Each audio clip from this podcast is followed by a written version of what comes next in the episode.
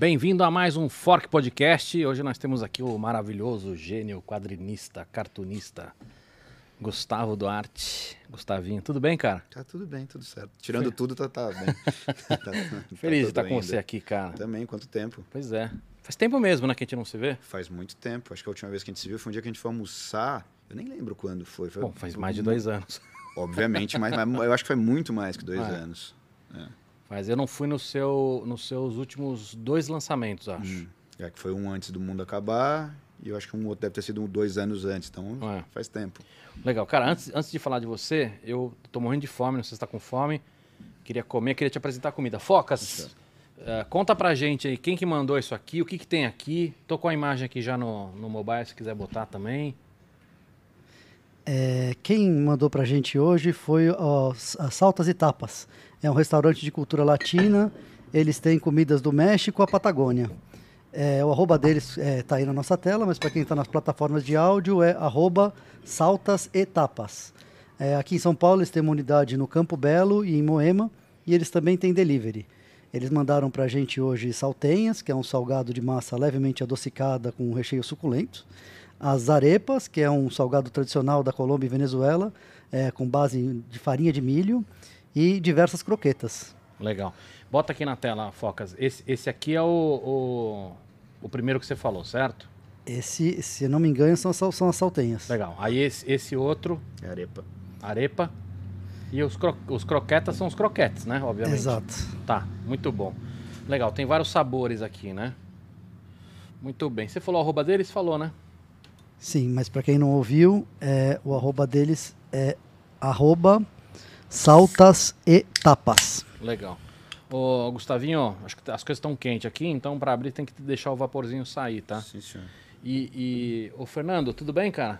Eu vou te pedir um favor para você trazer um, acho que um garfinho só para cada um aqui, já dá pra gente comer esse aqui, que acho que comer na mão vai ser esquisito. O resto, cara, na mão tem uns molinhos aqui. E boas. Escuta, como é que você passou a pandemia?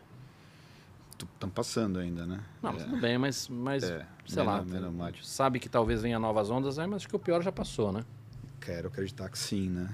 Ah, eu costumo dizer que, velho, eu reclamar de como eu passei a pandemia seria absurdo, porque é, eu tive uma, uma tenho uma, uma, casa confortável, tá tudo certo em casa, entendeu? Tá, e, tá e tudo bem. E eu trabalho é, então, em casa. Você trabalha em casa, né? né? É, mudaram algumas coisas, do tipo, por exemplo, no começo do ano passado eu estava fechando um livro que uhum. foi cancelado por causa da pandemia.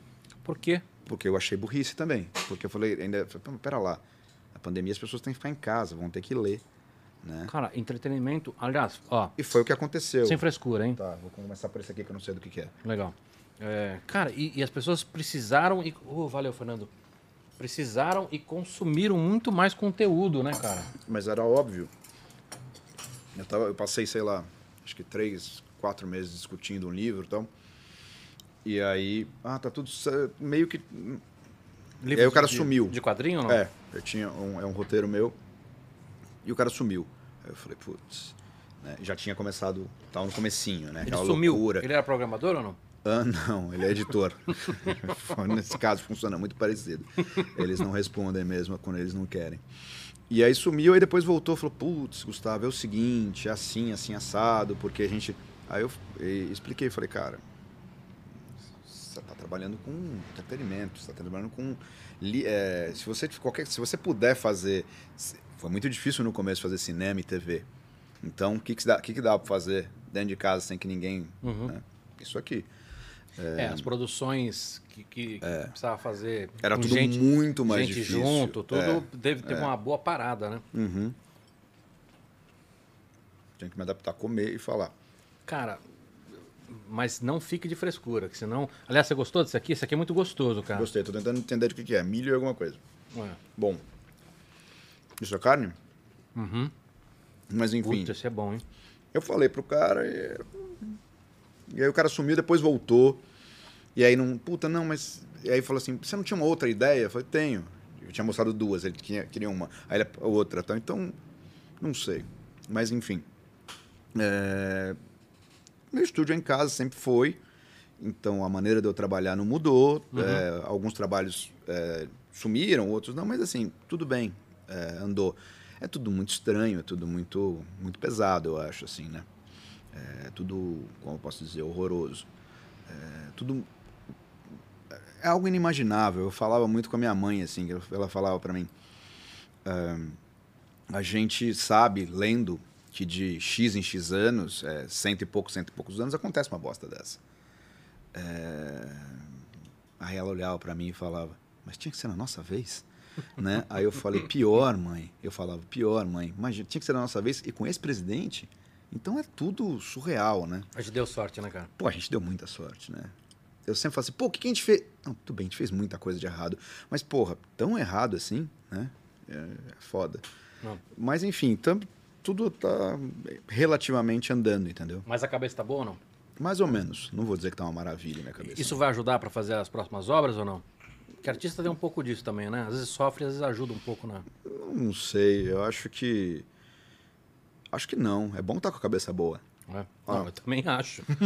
Mas, cara, eu vejo muita gente genial, de arte em geral, tá? Inclusive quadrinistas, chargistas, que, que são pessoas que, que são muito sofredoras. É, eu não, não, não tenho essa, essa afeição é? por sofrer, não. Eu acho que, assim, dificuldades na vida te ajudam. Tombo, por mais, né? Por mais que a gente queira sempre ter tudo certo, tudo facilitado, dificuldades ajudam, mas, assim, é, o que está acontecendo com o mundo e com o Brasil, é, um pouco mais até, é, somadas outras coisas, balança a cabeça de uma outra maneira, deixa você meio zoado mesmo, assim. É, eu, eu tenho uma sensação de que muita gente está letárgica, sabe?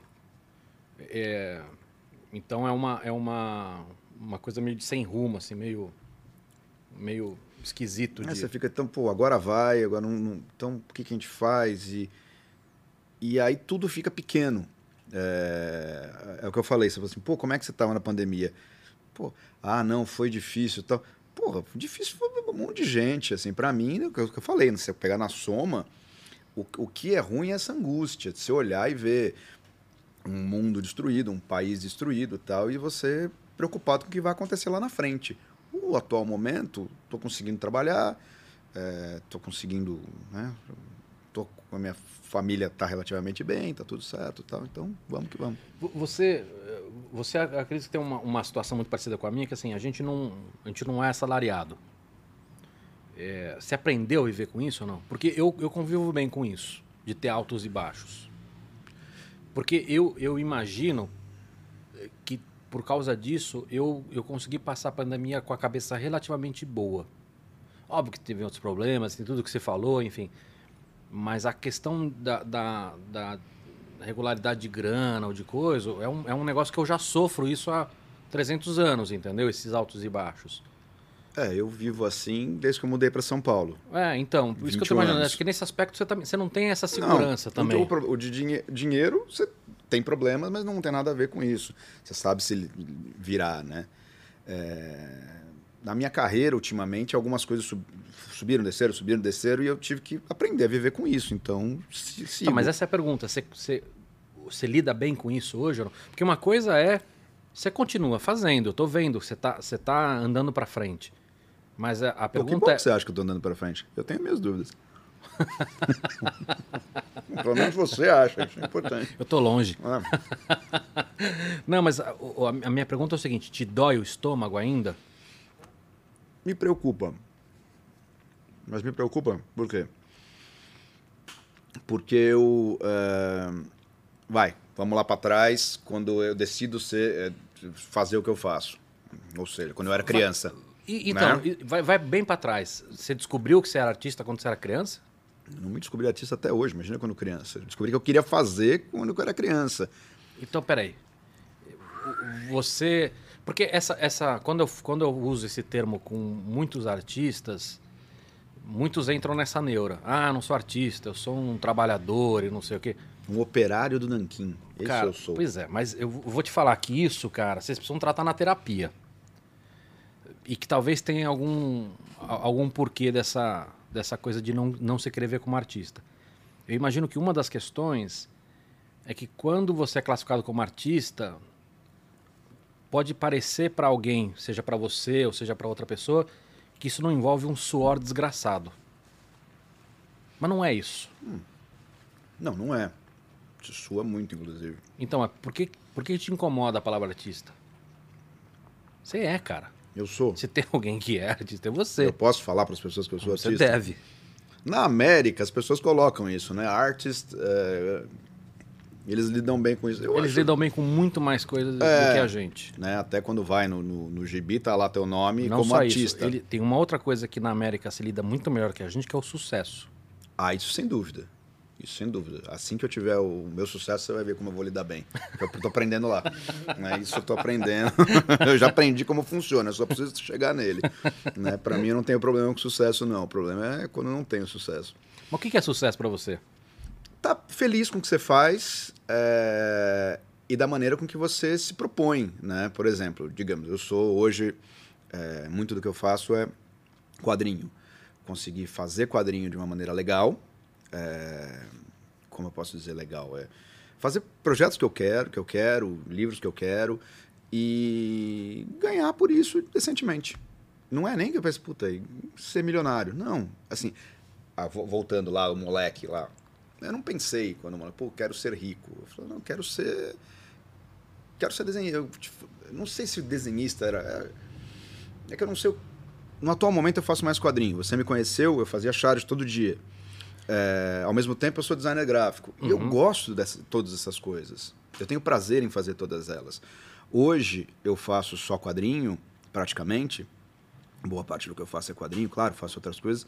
Mas mais porque é o, o- o- o- Como é que eu posso falar? É o mercado que apareceu, é o mercado que existe para mim. Né? Então é o que eu faço. Mas lá atrás, quando moleque, eu falei, putz, eu quero fazer isso. Era um pouco de tudo. Eu queria fazer um pouco de tudo isso, entendeu? E, e não foi, pode parecer pegas, não foi assim, ah, putz, e eu quero ganhar dinheiro. Ganhar muito dinheiro. Ganhar dinheiro, sim. Uhum. Porque eu sempre lidei, não sei se é. tal- Eu acho talvez isso meio geracional. A gente tem relativamente. é, A gente é da mesma geração. Eu, tenho 38, você tem quanto? Eu tenho, é, tenho 34, Uhum. né? É, A gente lá atrás, não sei se é geracional, a gente aprendia em casa que você precisava trabalhar é. Né, é normal. E ao mesmo tempo, assim, trabalhar com o quê? Trabalhar. Meu pai e minha mãe sempre falavam, pô, tem que achar alguma coisa que você goste. E logo, como moleque, eu falei, puta, eu queria. E achei que era isso. E hoje eu sou feliz no que eu faço. Eu gosto do que eu faço. Gosto de um pouco de tudo do que eu faço. É, só queria, por exemplo, você falou assim: ah, gente que vive de, de freelance é complicado porque tem épocas que tem, tem épocas que não tem. É, não é nem freelance, assim, o, o- você, você mesmo não sendo freelance, mesmo trabalhando com seus independentes, você não tem uma regularidade.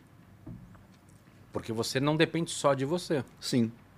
E às vezes, por exemplo, É esse pinta um projeto. Falou, Ah. o cara sumiu e, e vem a pandemia. e aqui no Brasil tem sempre uma surpresa boa, né? Então, é, sempre tem alguma coisa. Que, que idade era isso, cara, quando você descobriu? Você tem ideia ou não? Eu costumo dizer que eu decidi que eu queria ser cartunista, englobando tudo. é, Quando eu mudo da Capote Valente para Arthur Azevedo, eu lembro de um dia que a gente. A Você mudança. já era adulto. Não, ou não. Quando era moleque. Não, eu, eu, eu nasci na Capote, mudei para Arthur e a gente foi para Bauru. Isso, década, final da década você tinha 70. nascido em Bauru. Não tive essa sorte. Eu ainda, ainda espero um dia ganhar o título de cidadão bauruense. Oficialmente eu não tenho. É, um, é uma falha no meu currículo isso. Boa. né?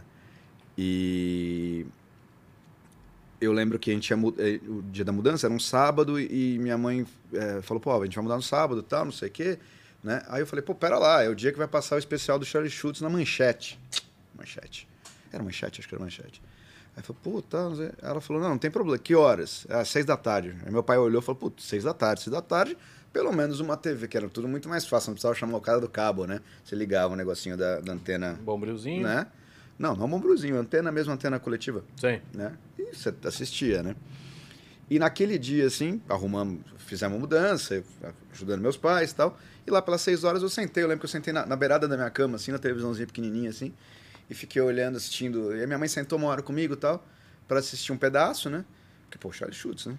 Aí ela, minha mãe olhou pra mim, eu olhei pra minha mãe e falei assim, eu quero fazer isso quando eu crescer. E eu tinha, sei lá, seis anos de idade. O que, que ela falou? Ela, você vai fazer. Minha mãe acreditava muito em mim. Muito, Cara, muito, que, muito. que legal você ter essa, essa lembrança. É uma lembrança engraçado que é pontual, assim. É, é- eu lembro de. Claro, na minha cabeça, eu era. o- o- Eu, ia ser um cartunista, já de- eu, uma criança, né? Todos nós desenhávamos. Com seis anos, toda criança desenha. Você sabe que eu desenhava muito TV desenho da TV, né? Eu também. E a primeira vez que eu ganhei dinheiro na vida, dinheiro assim com trabalho, foi com desenho. Desenhando o quê? Desenhando é um, um, um manual de condomínio. É, sabe aquelas? Ah, não entra no elevador, aquelas coisas. Esses manual de, de condomínio. É um negócio que meu pai arrumou pra mim. Eu fiz o desenho, ganhei por. Não lembro quanto eu ganhei, mas deve ter sido uma ninharia, mas. Ah, não mudou muito na, na área, viu? Mas, cara, assim, você tem muita coisa independente já, de, de. Assim, não vou usar a palavra sucesso, mas de renome, que vendeu bem, que é conhecido, você ganhou um puta monte de prêmio, é, você vive disso. Então você tem sucesso, você é um cara de sucesso. Ah, eu vivo, vivo disso. É... eu vivo disso. É, não, não sou um cara de sucesso. E, e, é, aí tem a coisa do sucesso, né? É, pô, o que, que é, né? Não, não sei. eu- é, no meio. Mas disso tudo que você falou, Hum. a sensação que eu tenho é que talvez a única coisa que falte aí seja a grana que você merecia. É, eu acho que é, é por aí. Não sei se é o que eu merecia. Grana. É, a segurança. A segurança de chegar no fim do mês e tá tudo certo. Tem mês que tem, tipo, cem- seis meses que são lindos. E é o que você falou ali atrás, não sou só eu. Todos nós que vivemos dessa maneira Uhum. tem esse, né? É, então isso pra mim é uma coisa que, né? é, Que eu, aquela hora eu ia falar disso. Lá atrás, quando eu olhei, quando eu falei, puta, eu quero fazer isso, eu imaginava com 44 anos, eu, assim, talvez até, eu, eu, eu acho que eu fiz coisas legais, eu acho que eu fiz coisas interessantes, eu acho que eu tenho feito coisas legais e interessantes. É, tenho muito para fazer, tenho muito para progredir, mas isso é positivo, é importante que você progrida até, Sim, você sei chegou- lá, Se dois, você chegou no seu limite, as coisas não Exatamente. tem mais graça. um dos meus maiores heróis e heróis de alguns, Uhum. alguns amigos nossos, o Al Hirschfeld, desenhou até um dia anterior a, a, a morrer. Sim. E, e você vê evolução no traço do Hirschfeld até, vai, ele morreu com 99. Você vê evolução no traço dele até 90, e, sei lá, 5, 6. Você vê, não que antes era pior, não, não. Você vê, pô, agora ele fez isso aqui, agora ele tá indo para outro caminho e tal. Isso é incrível. É isso que eu quero, entendeu? Eu quero ter motivação para trabalhar, seja com, com Entendi. desenho, seja sei lá com o quê. Legal. É, antes de continuar, vamos experimentar isso aqui ou não? Vamos, vamos cortar no meio porque ela é grande? Manda bala, vai. Vai. Escolhe um aí, corta no meio, porque são sabores diferentes. Enquanto você corta, deixa eu aproveitar aqui e pedir pra galera que tá aí, ó. Pessoal, quem, quem já deu like, se inscreveu, obrigado. E quem não fez isso ainda, por favor, que ajuda bastante a gente que tá no começo aqui, tá? É, o, o Gustavo, você tem. No momento pandêmico eu não vou pegar Que na que é isso sua. aí? Isso parece ser Ah, carne. bicho, pega na minha. Que isso? Que brutalidade. O, Gustavo, você tem. Você Olha, tem um traço. isso. É, então seus desenhos estão passando na tela aí. Você tem um traço muito peculiar. O que você acha meu traço peculiar? O que eu quero dizer é o seguinte: quando a gente vê charge, por exemplo, é muito comum você ter muitos artistas que você fala assim, não, eu, eu consigo reconhecer o artista, mas os traços são muito similares. O teu é muito diferente. Eu, obviamente que eu não conheço nada perto de você, mas eu não vejo muita gente com traço igual. Eu nunca vi ninguém com traço igual ao teu. E é um traço muito limpo, muito muito preciso, parece. Isso foi uma coisa que, que, que veio com o tempo ou não? Porque eu te conheço há muito tempo. E, e assim, tudo bem, você já, eu já te conheci, você já era. Você Já já, desenhava. Não, você nasceu velho, mas você já era velho. Eu tinha só 40 quando a gente se conheceu. Não é? É. Bom, mas eu imagino que você, pelo, te conhecendo, eu imagino que você sempre foi velho. Você já nasceu velho. Sim. Mas o que eu quero dizer é o seguinte, eu não. Eu, eu não vi, assim, eu já. Logo de cara. Já, mas bom, cheiro é bom. Cheiro é bom. Logo de cara, eu já vi esse traço com uma, uma precisão e uma, e uma confiança muito grande. Esse traço veio desde o começo ou não? Ou você achou um dia e falou, puta, é isso, é isso aqui, é dessa Não, maneira? eu acho, inclusive, que traço, como eu falei, ele vai mudando. Mas ele isso no cara- ou não? É, sim, ele muda. Porém, quando a gente se conheceu, a gente se conheceu no começo dos anos 2000. Comecinho, você sentia, tipo 2000, 2001. Puta, bom isso aqui. Muito bom. Eu já trabalhava, eu já desenhava, desde que eu me entendo por gente, mas assim, profissionalmente, já fazia 4, 5 anos. Então, isso te dá uma... de trabalhar bastante e tal. Então, ele já... Eu, Você, eu você tinha entrado num você tra- caminho. Você trabalhava com editorial, é isso? Trabalhava com editorial. Eu comecei no Diário de Bauru, obviamente em Bauru. Fazendo o quê? Chá de ilustração. Mas charge do quê? De esporte? Tudo. Muito política. Como assim? Eu trabalhava, é, trabalhava no Diário de Bauru, eu e o Junião, o outro cartunista que hoje mora em, mora em São Paulo e tal. Uhum. Conheci lá, virou um grande amigo. E a gente revezava. A gente, tinha duas charges no jornal. Tinha uma charge que era na página. Oi, dois ou três, não é? Acho que Dois. E uma charge na página 6, que era numa coluna de, de política. Então ali era sempre política. Ali na, na página 2, ou página 3, eu não lembro. Aí podia variar, por exemplo, Copa do na época de Copa do Mundo ia ser esporte, podia ser uma, algo que acontecesse, sei lá. Aí não tinha, mas 90% era, era política, ou mais. né? Eu comecei com política. Eu comecei como qualquer chargista com política, sempre. Né? E eu tinha um apreço por futebol e por esporte, então eu colocava isso dentro da- das charges do Diário de Bauru. Depois venho trabalhar com, com esporte aqui. Mas era, é, era. No começo era política. E assim, jornal é uma escola. Assim, eu e o Junão, a gente trabalhava dentro da, dentro da redação. Então você não tem aquela coisa assim. É, Poxa, isso eu não faço, isso. Não, você fazia de Ou- charge, Entrega ilustra- amanhã. charge, ilustração, e tudo pro, É, tudo pro dia, dia, né? Charge, ilustração, caricatura, é, storyboard de, de crime, selo comemorativo da, dos 100 anos da rainha. Mentira que a rainha não fez 100 ainda, na época menos ainda.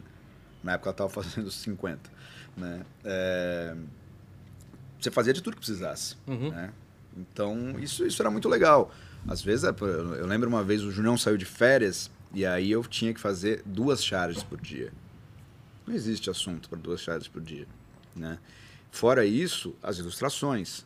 Eu lembro que era, era aniversário de Bauru, era véspera de aniversário de Bauru, um dia lá que eu estava sozinho. Aí eu fiz as duas charges, é, fiz nove ilustrações, a gente está na década de 90, então era uma ilustração por década da, da moda feminina em, Bau, em, em Bauru nesses 90 anos. Então era nove, nove moças com, com uma roupa diferente. E mais, eu acho que quatro ilustrações para o jornal, num dia. Eu não sei se eu consigo fazer isso num mês hoje. Então, o negócio da juventude é. E tem Mas a- acho, que, mas acho que tem uma coisa também do, do ego, né? De você saber controlar o ego, né? Porque vai sair muita coisa ruim. Sem nenhuma dúvida. Por exemplo, se eu olhar essas coisas, eu devo ter medo, né? E tem isso também. Você fala assim, ah, o teu traço já era tal. Se você, se a gente pegar um desenho meu daquela época, eu acho que até tem, deve ter desenho mais antigo meu. A gente vê uma mudança, né? Eu, eu olho e acho muito pior. Uma pessoa de fora olha e acha diferente. É normal, né? Eu Quero acreditar que é normal. É uma evolução. Legal. Ô, ô Foca, depois pega mais água pra mim, por favor. O- outra coisa que eu te perguntar é o seguinte, você... É, você experimentou isso aí ou não? Eu gostei muito. Eu também. Outra coisa que eu ia te perguntar é a seguinte, os seus, os seus livros independentes, eles não têm... Não tem... é, não tem falas, né? Não tem os, as- os balõezinhos. Gavinha, você poderia ser gentil e ceder um copinho que está atrás de você? Usa esse aqui, ó, que tá vazio já. ó. Ok. E eu, eu, eu tive com o Batistão aqui, não sei se chegou a ver esse, Assisti esse inteiro. papo. E, e, ele, e eu tava contando com ele de você, foi eu falando que eu acho que isso é genial, porque você, atinge um, um público muito maior, não só quem de repente não sabe ler, mas com, você atinge qualquer país. E eu falei, pô, será que isso foi pensado? Ele falou, não, com certeza foi pensado. Foi pensado ou não?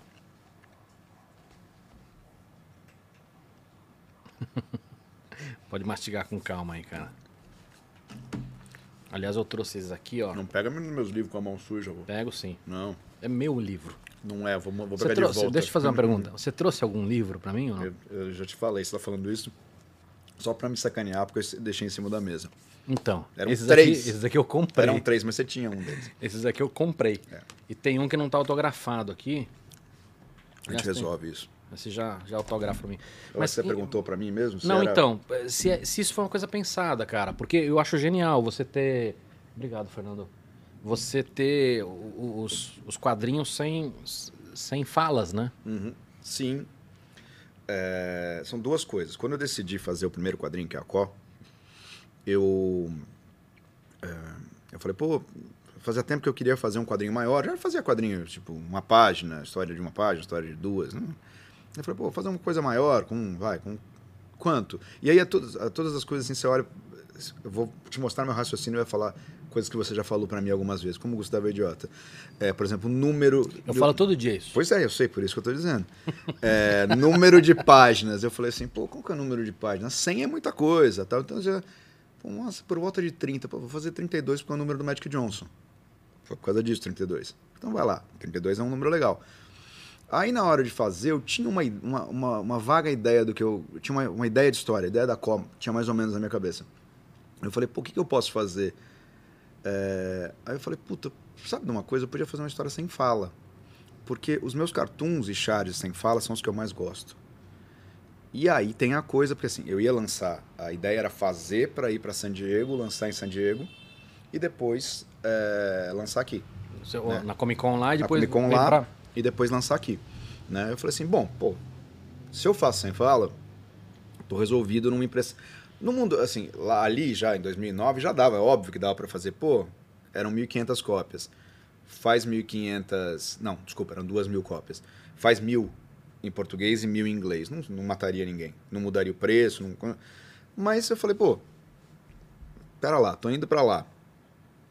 Tenho a chance de ir para um outro lugar, alguma coisa. Funciona. Uhum. E ao mesmo tempo é algo que eu sempre gostei. Mas aí a, a pergunta é, pô, será que dá 32 páginas ou é muita coisa? Uma coisa é fazer mas uma, uma tira que eu, com os cartões pequenos que eu fazia e tal. Pô, 32, eu falei, pô, acho que dá, claro que dá. Eu fiquei pensando, dá. E aí eu fui escrever a história pensando nisso. Aí eu gostei do resultado e falei, pô, quando eu fui fazer e, a Birds... e quando você fechou, fechou em 32 mesmo? Sim, sim, sim. É. Não, porque aí você vai, mexe, você faz, os thumbnails pequenos, vai mexendo para ver como você quer tal, tudo deu.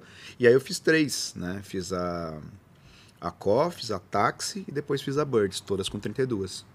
Aí depois quando eu fiz a Monstros, que é pela, não é independente, é pela Companhia das Letras, aí tem 82. Qu- Quanto tempo demora? Eu Lá sei que varia muito, mas. Varia, o, o tempo demora muito do tempo que você tem, né? É, Tudo bem, mas se, se, eu, se eu sou uma editora e contrato um livro teu, você vai ficar por isso. Se eu puder ficar por isso, putz, eu vou ficar tão feliz que eu faço o tempo que você quiser. Não, não, mas, mas vamos lá. Pra- Não, pra- mas por exemplo, DC ou Marvel, um gibi de, de, de banca da DC, da Marvel, é, apesar deles, eu não faço acordo do gibi. Isso aqui é um exemplo ou não? Isso não, porque isso é- são 120 páginas. Ah, então. é, Isso aqui é um monstro de grande. É, ele é. São 120, já é maior. Uhum. Mas um gibi do tamanho. Pega o. Ah, o. O, o Gnomos ali. Peraí. Exatamente aquele tamanho. É claro que aquilo ali é um independente meu e tal. Tá. Mas é é desse tamanho. Peraí, Né? deixa eu acertar aqui. Elas são, são 20 páginas. Isso você tem normalmente um mês para fazer. Tá. Lápis e nanquim, só. Né? Nanquim. Tem gente que nem usa nanquim mais, faz digital. Tem gente que não sabe o que é nanquim. Tem também. É, Legal. Deixa eu mostrar o, o outro aqui que eu tinha mostrado. Então, 20 páginas, mas a a média é mais ou menos essa. 20 páginas são 30, é, são 30 dias. Isso aqui é uma, é uma monstruosidade de grande, né, cara? É, isso são 120 páginas. Isso é. Não, não acaba, né? Esse negócio, o negócio de fazer muito gibi grande é isso, não acaba. Puta, cara, é muito. Bom, mas entendi. Agora, o, o, o que eu queria. Eu queria te perguntar um monte de coisa em relação a essa história de não ter. É só um minuto. Desculpa. Quer no banheiro? Não. Se você. Como é que fala? Quando você tá no ritmo, é outra coisa. Tá Você no, tá- no flow, né? Por Cê- exemplo, cê eu tava tá com- fazendo esse gibi mesmo que você mostrou, 120 páginas. Eu tava. Apareceu no meio disso aí, eu tava, eu tava, a gente tava reformando o apartamento para mudar e decidindo se teria um armário ou não teria um armário. E aí a Marvel me chamou para fazer a, a Moon Girl, né? Pô, você faria. Gustavo, é para um especial de Natal tal. Eu falei, tá. É, qual é o prazo? Pô, a gente, a gente te dá uns 45 dias. Aí eu olhei, falei com a Josi, falei assim, putz, isso aí paga o. paga o armário. e eu tava fazendo o, a Liga da Justiça e ao uhum. mesmo tempo peguei e fiz. Eu não fiz em um mês, eu, fiz, eu usei os 45 dias, mas eu joguei. Então eu fiz mais ou menos 30 páginas é, por mês, somando Liga da Justiça e isso. Mas eu tava num, num, num, num.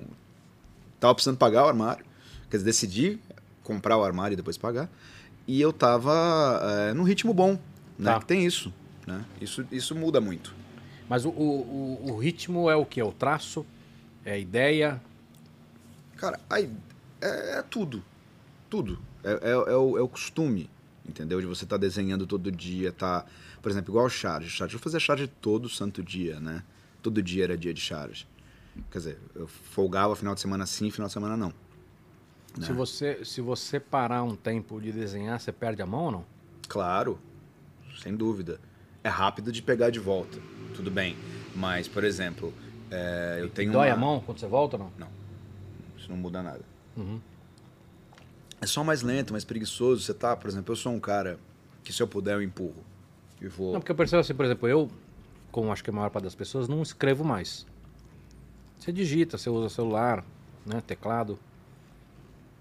Quando eu tenho que escrever, eu percebo que eu forço demais a mão para pegar a caneta. E isso faz com que a mão doa se você ficar muito tempo. Hum. Então, sei lá, noite de autógrafo de livro, o hum. que, que eu aprendi no, no sexto livro? Que eu tinha que dois dias antes treinar, porque senão você vai autografar 200, 300 exemplares, você sai com a mão, fica tendinite um, três meses, entendeu? E mesa, e mesa reta, né? Não pode ser redonda. Mesa não pode ser redonda em lançamento. Mesa não pode ser redonda e, não, e nunca beba cerveja. Vamos lá. Beba cerveja, eu entendo por quê. Você vai no banheiro toda hora. Mas e mesa redonda? Vai no banheiro toda hora e vai começar a escrever um abraço, teusão ah, de. Não, isso não. Seu tesudo. Você tem que saber né? maneirar na vida, né? Tudo bem, né? Mas a, a, Sua gostosa. É melhor, melhor não. Melhor não fazer esse tipo de coisa. Não, é porque a mesa o que, é que você falou, não pode ser mesa redonda. aqui. Você vai, você vai chegar destruído aqui. Porque se você passa a noite inteira autografando aqui, é óbvio, você vai, a mão 300 autógrafos, é uhum. ruim. Mas não, outro dia você tá legal. Mas é, se, se, você não tiver isso aqui, você, as suas costas vão. Você vai ficar assim o tempo todo e não vai colocar aqui, você vai destruir as costas também, além do braço. Entendi. Não. É, é experiência de anos, né? Agora, do, do, dos quadrinhos não terem, não terem os, os textinhos, né? Você tem que segurar 100% na expressão. Você já é muito bom nisso, mas é mais difícil. Eu tenho uma tese sobre quadrinho. Eu falo assim, ah, quadrinho sem texto. Quadrinho... Você tem que saber faz... se fazer entender com ou sem texto. Por exemplo, digamos, okay. vai, é, para Marvel, para DC, 99% das coisas que eu faço não sou eu que escrevo. Uhum. Então eu recebo um roteiro. Né? Então é o roteiro do, da pessoa que está lá escrevendo. Eu preciso passar o que essa pessoa quer. Me, eu, eu olho assim, eu, quando eu faço, eu faço um thumbnail de como vai ficar a página, um esboço. Aí eu vou desenhar a página. Aí eu olho para ver se eu estou conseguindo passar, mesmo sem os balões, o que a pessoa quer dizer. É óbvio que tem, a pessoa vai falar assim, ah, está no quarto. É, não vai ter ali. Mas você tem que dar isso com o corpo, com, com o olhar, com a maneira que você coloca, com o, o ritmo, com tudo isso. Então eu acho, com texto ou sem texto, você tem que saber contar uma história com, com imagens. Mas, ainda assim, você tem a muleta. Tem. Tem, sem dúvida. E quando não tem essa muleta, você tem que segurar 100% na expressão. Exatamente. Você tem que segurar. Às vezes não é só na expressão, às vezes é na, na posição tal. Mas sim, no desenho. Você tem que resolver. Uhum. Né? E, e, você falou que já, já fazia isso antes, então é, é mais natural para você, então? Sim. É, é, como eu. É, não sei se é mais natural porque eu sempre fiz, ou eu sempre fiz que, porque para mim é natural. Uhum. Porque quando eu era pequeno é, você falou, por exemplo, de desenho animado, que você adorava, eu também ficava, eu ficava sentado, sentado no, no chão uhum. e desenhando. A expressão no desenho é uma coisa muito importante no desenho animado, seja da Disney, seja da Looney Tunes, seja o que, o, o, o pica-pau, seja o que for, a expressão é importante, né? O Tex Avery fez a vida dele é, distorcendo é, a expressão e mostrando isso nos desenhos que ele dirigia e escrevia. É, então, é, essa é uma das minhas escolas, o desenho animado. Apesar de eu nunca ter feito animação na vida, gosto, gosto muito, nunca fiz. Então, isso, se você, você enxerga no meu trabalho isso. Enxergava na charge e enxergava enxerga no quadrinho. Então, me ajuda. É que, assim, eu posso estar posso tá falando uma grande besteira, mas eu tenho a sensação de que quando no Mas desenho... Você fala besteira, é, É, sempre. É sempre. Mas no desenho animado é menos complicado. Porque você tem a animação. Você pode exagerar e volta, entendeu? Você tem aquele momento, você tem o movimento, você tem tudo. No quadrinho, você tem que passar tudo numa única imagem. É isso. Né? Tipo, é, é mais complicado, pô. E, e o que me impressiona no teu traço, assim, ele é. Ele é muito. mi- Dá pra dizer que é minimalista ou não? Porque ele tem. Entendeu? Ele tem poucas linhas e essas linhas conseguem passar toda a expressão. Você consegue entender o que o cara tá falando, o que ele tá pensando. Eu não sei se é minimalista, mas é, é sintético, é mais simples, claro. Limpo, eu tento limpar, né? Tenho isso com o desenho. Tento deixar. Você, você tira coisas, Não, tipo, você faz as rugas do elefante, fala assim, puta, tá demais, vou tirar, você, você vai. não. Quando eu entro com o nanquim, vai. Dificilmente, claro, se eu pego, eu vou lá fazer a tromba ali e erro, vou pro lado ali assim, eu vou pagar, tipo, passar um liquid paper, alguma coisa. Uhum. Ou. E arrumo, mas normalmente não. Ali, os risquinhos que ficam aqui e tal, é o que tem mesmo. Porém, você já viu o desenho meu com lápis? Já deve ter visto. assim, o, o lápis e o nanquim. Você vai ver que tem muito mais risco do que no final vai. Tudo bem, mas é que, é que eu, eu imagino que o, o lápis azul, né? O- eu uso vermelho, mas É. tem um pouquinho de vez em quando azul. É, eu imagino que aquilo tem muito mais a ver com o, o RAF mesmo, né? Do tipo, ó, como é que vai ser para posicionação, posicionar na página e tudo, do que, do que efetivamente ser o desenho final. Mas tem um, é igual como uma escultura. Você vai, por exemplo, vou desenhar você, aí você primeiro um círculo, aí vai, vai mexendo, pum, pum, pum, pum, pum, pum, pum, você vai esculpindo. Entendi. Então, e quando, é, quando você olha, por exemplo, vou de- eu vou desenhar um monte de fio de barba, tal, não sei o quê.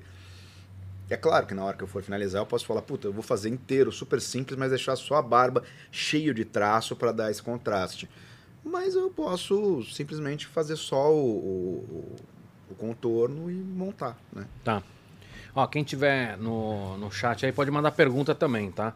Você, você compartilha com alguém ou não? Tipo, você terminou o quadrinho. Ou durante. Você... Esse, esse eu compartilhei com o Serginho. Não, não, perfeito. dele. Isso aqui é um livro com, com, com o chato do Serginho, mas Meu avô. Você pega. É, se você é velho, imagina ele. Você pega. o quando você termina, seja o RAF, seja. Você, você mostra pra alguém ou não? Você tem confiança total de que aquele trabalho tá finalizado? Ah, se eu uma- é, quando uma coisa independente minha, É. Não. Às vezes, às vezes algum amigo passa em casa e pede Ah, pra aí, olhar. mas tá mostrando porque o cara pediu. Sim. Mas você não mostra Não. ninguém. Tipo, você finalizou e acabou e. não- e- Não, não mostro. Não por nada, assim, mas. E muitas vezes é, os amigos estão. é, passam em casa. Quer dizer, antes do mundo Você, tem, acabar. você recebe amigos em Eu casa? recebo amigos em casa. Ah. Né? É só os amigos. Fala assim, fala assim, só os amigos Só de os verdade. só, os- só os de verdade. e aí vem alguma coisa e pede pra ver e tal. A gente tá comentando alguma coisa, mostra, mas normalmente não. Troca, pode até mostrar um desenho, o outro, mas a história completa, normalmente não. Não é, não é. Entendi. Entendi.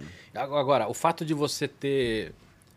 Uma coisa que eu sempre tive, assim, por exemplo, quando eu peguei o, o, o Có, né? Que foi o teu. Teu primeiro.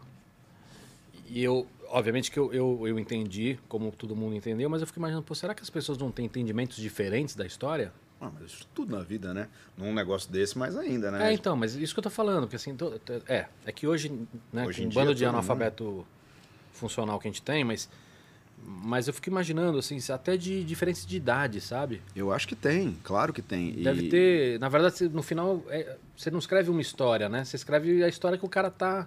Eu acho que tem. O que você escreve é uma história. É, eu, eu, eu quero dizer algo, eu disse ali, Uhum. mas eu acho que tem é, quando o cara acaba de ler, é, tem coisas ali dentro que ele vai pensar de um jeito. A Có, muito. A Có. É, Pô, porque a- a- ela, a- ela é muito. existiu uma abdução, não existiu uma abdução, Sim. tal. Tento, eu tenho a minha opinião. Eu escrevi de uma maneira, mas eu consigo enxergar que as pessoas que vão ler acho, podem achar que é uma coisa ou é outra, claro. E tudo na vida é assim, não tem É. problema. É, mas é que eu acho que é- acho que dá uma margem legal, assim, de, sabe, de, de leitura diferente. Pelo menos na. Opa, pelo menos na Có, assim. Nas outras eu, eu senti um pouco menos, nessa aqui eu senti mais, sabe? Sim, tem. Ela das, da- das quatro sem texto, ela é a mais. Se bem que a Birds também. E você desenha todo dia. Você falou que final de semana sim e não você dá uma folga, mas isso era Não, antes. não, isso era antes, quando eu trabalhava E no jornal. Hoje, nunca, no final de semana, se eu puder. Tudo bem, mas durante a semana todo, todo dia. Não, não necessariamente. É, atualmente, por exemplo, eu não estou fazendo nada. é, Nenhum livro, nada. não estou fazendo um livro. É, esse ano, por exemplo, eu mais escrevi do que desenhei. Né? Escreveu É, o quê? Escrevi dois livros. E, e esses livros vão ser escritos mesmo, não, são, não, vão ter ilustração. Não, escritos para serem desenhados. E como é isso? Como assim, como é isso? Como, como você escreve?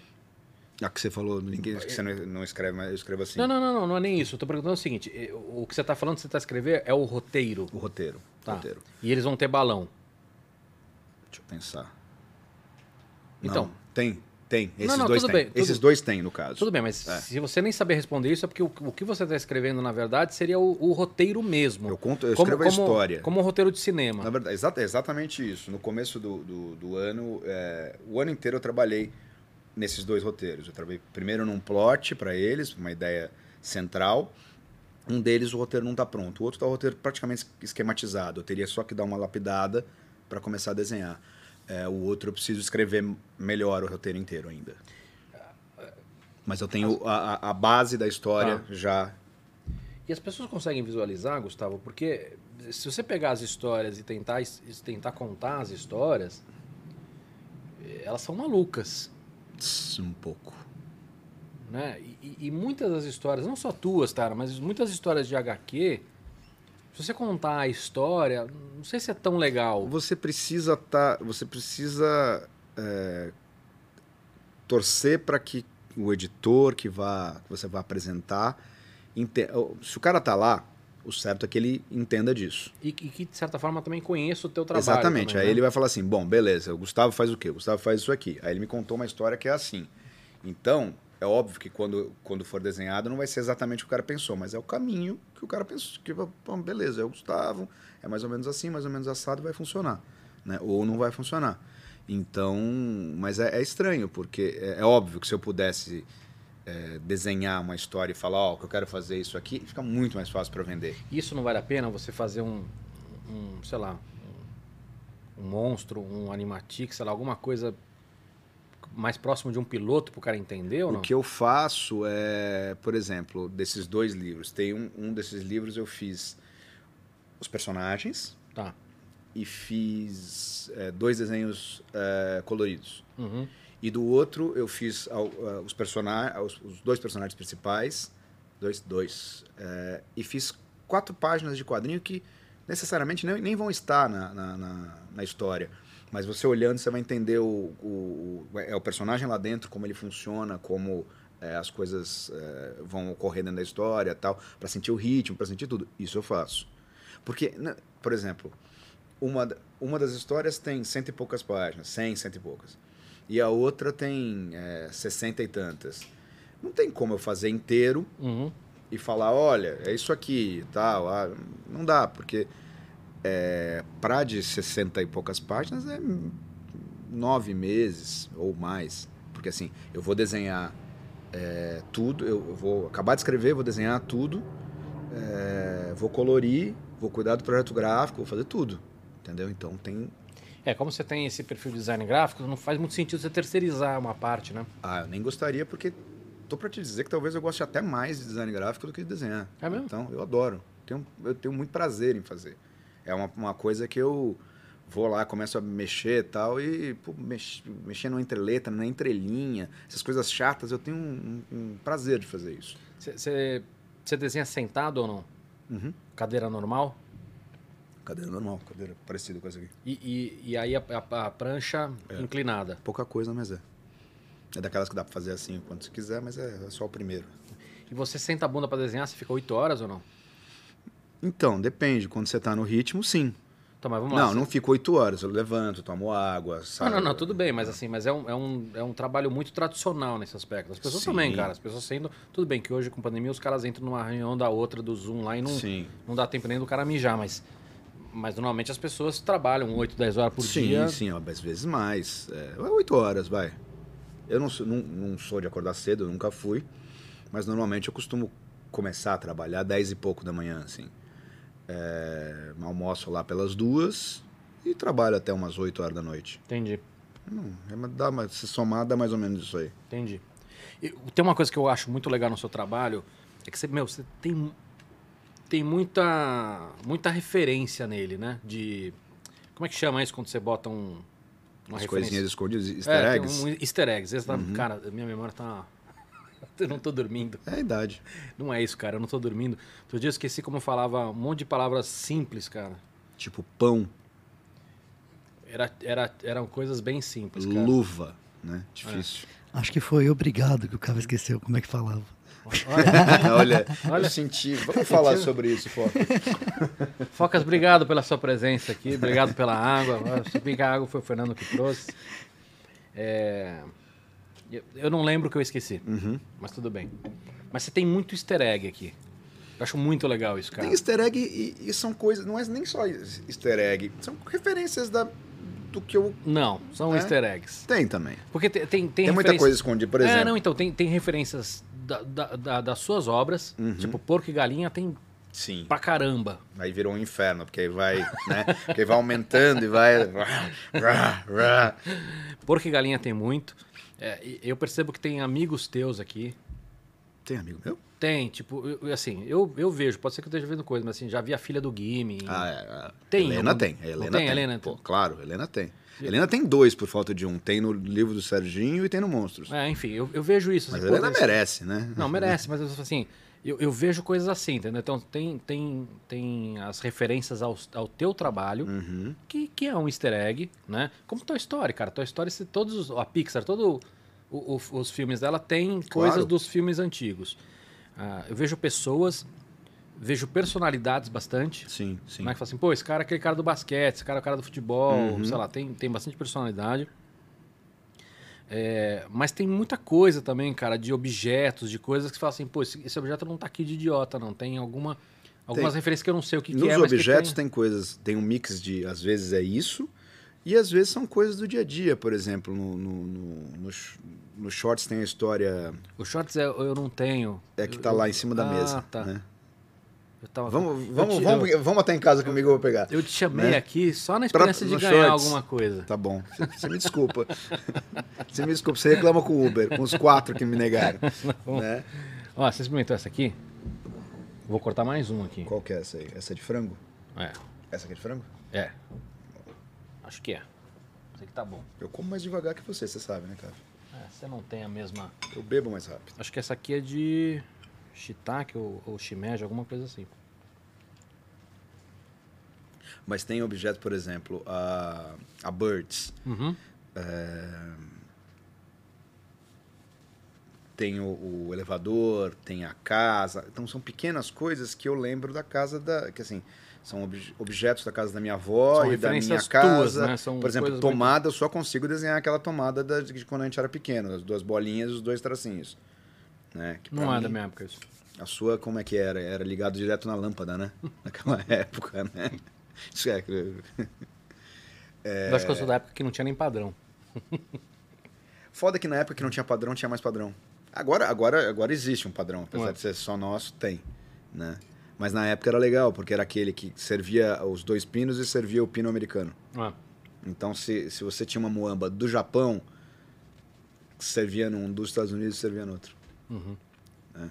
Então, essas pequenas coisas, por exemplo, o elevador, a, a- aquela janelinha do elevador que tem um metalzinho e tal, aquilo é o elevador da minha casa. Eu abri a porta, fui no elevador do, do- do apartamento Olhou? antigo.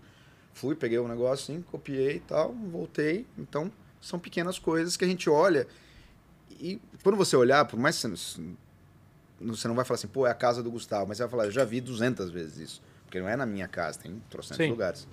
Sim. Eu, eu gosto muito, cara, assim, de todos esses, esses detalhezinhos, acho que ele- eles dão uma. Não é, não é uma riqueza de detalhe, cara, não é isso. É, é uma. Não é bom esse, cara? Isso é boa. Esse aqui é bom também, cara. Agora esse aqui é bom pra sujar o dedo e depois pegar no- nos, nos É, então, eu tô aqui. ficando nervoso de ficar perto dos meus rios com a mão suja. Eu tô adorando você ficar É. nervoso. Bom, é seu. pois não. Então é meu, mas você tá nervoso. Então, esse aqui não tem mais. Os outros tudo bem. Qual que não tem mais? Ó, ó, Pronto. não existe mais. Pronto, deixa separado pra você não ficar com, com aflição. O, o- Deixa eu perguntar um negócio pra você, mas o Focas tem perguntas aí ou não? Temos sim, temos a pergunta do Júlio Calil. Ele Júlio Calil. quer saber se desenhar hoje é só trabalho ou tem momentos de desenhar para curtir ou espairecer. Júlio Calil, dono do Jarro, boteco do lado de casa. Abraço pro Júlio, abraço pra Jana, pra Flávia. Ô, Júlio, manda coisa pra gente comer num episódio aqui, Pô, pô. isso aí, podia mandar espetinho aqui, Júlio. Ó, bem lembrado, Bom? né? É bom o espetinho dele? Espetacular. Será que viaja bem até aqui? A minha única questão é essa. Você não mora em Pinheiros? Não, é perto. Pô, é perto pra É, caramba. é. Olha lá, pode ter espetinho do Jarro aqui. Boa. E eu vou aproveitar que a gente está falando dele, ele mandou outra pergunta aqui, que ele, Tá ele demais, né? pede... Eu queria agradecer ao Focas por mandar as perguntas. Obrigado, viu, Focas, por mandar as Ah, perguntas agora, pra agora eu gente. estou me sentindo... Você falou obrigado duas vezes. É, grande. obrigado, me sentindo Focas. extremamente representado e... e- o Júlio está pedindo aqui pra gente se, se, eh, se, eh, tem como escolher qual é o personagem de autoria própria mais querido, eh, se é desenhado por você ou se tem algum de autoria de outro também que você tem que é muito querido. Você falou do Snoopy, né? Mas responde, você desenha de diversão ou não? Cada vez menos. Mas, por exemplo, quando você vai. A gente tem amigos. Por exemplo, eu adoraria ser como o Braga, que Então, gente tá eu- eu- sentado assim. Eu não ia citar ele porque eu não gosto dele, mas, cara, ele, ele vai em boteco ele tá o tempo todo desenhando, cara. Então, eu acho isso lindo, assim, porque eu, eu- e é uma coisa. Ele pega, desenha você, tudo, aí ele desenha um universo que não existe atrás e vai, Não. vai. E é incrível. Mas eu nunca tive isso e eu tenho cada vez menos. Na rua, né? Às vezes tá, você tem uma caneta na mão e um papel, às vezes sai alguma coisa porque é tão automático. Quando você fala no telefone, né? É, exatamente. Não, Tem uma, uma propaganda sensacional que é o tatuador que atende o telefone. Quando ele desliga, tá cheio de rabisco nas coisas do cara. é um número de telefone e tal. Número, tem um jogo da velha. O Personagem. Teu. Ó, você mandou essas imagens que estão na, na- na tela. Você que escolheu. Uhum. Foi difícil escolher? Eu não fiz uma. Já tinha uma. Tem uma pasta de, de, de, de capas e uma pasta de palestra, uma pasta. Então já tem um certo. E eu fui pegando um pouquinho de tudo. Perfeito. sei Mas que quando você... você vai dar uma palestra, é difícil escolher? É, é porque, é, como eu te falei, eu faço. No atual momento eu faço muito, muita. Eu faço quadrinho. Mas eu já fiz um pouco de tudo e gosto dessas outras coisas. Aí, por exemplo, se eu vou dar uma palestra, se me fala uma palestra, você vai falar uma palestra sobre capa de quadrinho. Aí é fácil. Se é sobre charge, é fácil. Né? Não acho difícil. Perdão. É, eu não acho complicado escolher editar. Eu gosto de editar. É mais complicado, por exemplo, como hoje. Pô, hum, quando a gente se conheceu, eu tinha eu fazia um tipo de trabalho. Agora eu faço outro. Tem outras coisas que eu faço. Então eu quis pegar um pouquinho de tudo, mas não- como já tinha um- uma pré-seleção, não foi tão Tá. difícil. Mas aí, Personagem dos outros que eu Não, gosto. teu antes. Meu, tá, não sei. É, eu acho que ficaria entre o Pinot, que é o da Monstros, né? quem é o Pinot? O Pinot é o velhinho da Monstros. Tá. Né? O nome vem do meu tio. Meu tio, o padrinho escolhido, padrinho de Crisma. Eu não fiz Crisma, mas era meu padrinho de Crisma, eu escolhi. E eu lembro que ele falava, uma vez teve uma discussão assim, mas como é que você pode ser padrinho do Gustavo? Ele não fez Crisma. Ele falou, mas ele escolheu. O que importa é isso, eu sou padrinho dele, né? E o nome é por causa do, do tio Pinot, né? E ele é o personagem que tem no Monstros. Aí depois do Monstros eu fiz é, mais uma história dele é, com umas sereias. E depois fiz uma outra que saiu ano passado na Alemanha com, com o Bauruzilla, que é o Bauruzinho gigante. né? Então eu usei o Pinot em outras histórias. Assim como o Aurélio, que é o, o elefante da táxi. Tá. Também é outro personagem que eu gosto. Né? Não sei E- se- e- qual seria o mais. E de outros? Puta, de outros eu gosto de muita coisa. Como eu falei, eu desenho por causa do Charlie Schultz. Então, quer dizer, queria fazer por causa dele. Então, tem o Snoopy, tem o, o Calvin Haroldo, que eu adoro. Ah, Né? tem um Haroldo ali, ó. De chumbinho. É chumbinho aquilo? É. É, chumbo, né? O... Da época que chumbo não, não, não fazia mal. Faz mal o chumbo? Porra. É? Você vai falar agora que termômetro de, de, de mercúrio não pode. Não, não, não pode, mas você, você botar na mão assim não vai te fazer mal, entendeu? Mas não, se você engolir, vai te fazer mal. O, o chumbo, ele não sai do corpo, né? E não sei se você lembra, você que é velho, as nossas pastas de dente, elas vinham num tubo de chumbo. Aquilo era chumbo?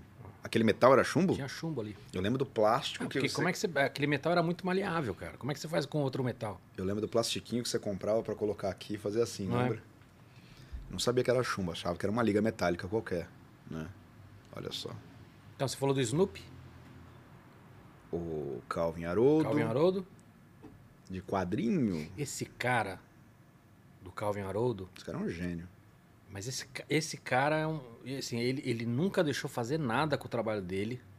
Camiseta, nem merchandising nenhum. Nada. Tudo que tem. Tudo é, é, é 100% pirata. E ele parou. 10 anos só. Só. 10 anos. Quer dizer, ele teve um, um trabalho de cartunista, que é mais que isso, mas quando ele começa a fazer o, o Calvin, ele vai 10 anos. Cara, eu não. Assim, é, ao mesmo tempo que é, é muito admirável, dá raiva, né, cara? Dá raiva como fã. Eu acho que é, é o que você sente. porque, é, porque o trabalho do cara era, era muito bom. Ele, não sei se acompanha ele, alguma vez ele explicou por que, que ele fez isso ou não? É louco. Por quê? Não. Ele falou que pra ele tava bom. É uma história legal. Faz uns. uns 4, 5 anos. Ele trocou carta com outro cartunista, não lembro quem era. O cara mandou uma carta pra ele, pô, não sei o quê, porque nem telefone ele dá pros outros e tal. Ele é todo recluso, todo maluco. Maluco não, ele não deve. Assim, é só uma, uma coisa dele que ele não. E aí o cara falou, pô, você podia. Eu sei que é pedir, mas começou conversando com o cara, o cara sugeriu pra ele fazer uma tira de participação especial na tira desse cara. Eu não vou lembrar o nome do cara agora. E qual era a tira. E sem falar que era ele, não tinha um- uma história dessa? Não, não precisou. Até mesmo porque o traço. Aí ele falou, pô, legal a ideia. Aí, aí corta, chega na casa do cara, três tira. Mandou. Eu não sei se. Acho que, acho que ele mandou a tira, ou mandou pela internet, não sei e tal. Assim, foi isso. Não falou com o cara, nada e tal. Então saíram três tiras dele na. É muito né? genial. Porque um cara, por exemplo, Só- eu imagino. Só seria mais genial se esse cara tivesse publicado só duas. E guardado uma, claro. E agora soltaria em NFT. O- milionário. ele. Bill Watterson, durante 10 anos, fez uma tira por dia e uma tira brilhante por dia. Cara, era, Isso é assim, por exemplo. é- era muito bom. Isso é uma coisa que pouquíssimas. Já vi tiras muito boas, gente. Mas assim, o nível da tira dele, eu acho que só, só conheço outra pessoa que manteve o mesmo nível, Fernando Gonzalez. Cara, É a eu, única pessoa que. eu amo esse Esse cara. cara é brilhante. Fernando Eu Gonzalez amo é esse cara. Ele E é um ele- gênio. E, as pessoas, ele não é tão conhecido, né? Dos Ele é um cara na dele, tá? Um amor de pessoa, muito querido, muito, muito, legal. low profile, né? Muito Low profile total, mas um Cara, cara, eu amo. mas muito quando- simpático, qu- muito quando, legal. Quando eu, eu, eu tinha... Quando eu era mais moleque, tinha computador, eu ficava fazendo os ícones do Nickel Náusea no computador. Porque tinha... Antigamente tinha essa história de a gente fazer os íconezinhos na pasta, né? Eu faço. Não é? É. Puta, cara, eu ficava desenhando lá no pixel art ali. Ficava Não, eu não fico Nickel- desenhando, eu pego um- alguma coisinha pronta Não, aí, eu, né? fa- eu fazia na mão, cara. É. Ficava horas e horas desenhando pixel do, do Nickel Náusea, fazia as pastinhas. Puta, cara. Esse Eu cara acho- é... Porque assim, E esse Fer- cara, ele tem uma coisa que é muito foda, que também ele, assim como você, ele consegue botar a expressão nos bichos com tão pouco traço. E você olha, cara, tem, tem, um, tem um livro naquela expressão. É muito genial esse cara. Fala mais, que depois eu falo dele. Já falei. Fala mais, Fernando. Agora eu tenho, tô comendo. Eu espero você comer. Hum. Você fica bonitinho comendo. Queria só agradecer o Focas pelo apoio. Tem mais pergunta aí, Focas? Temos sim.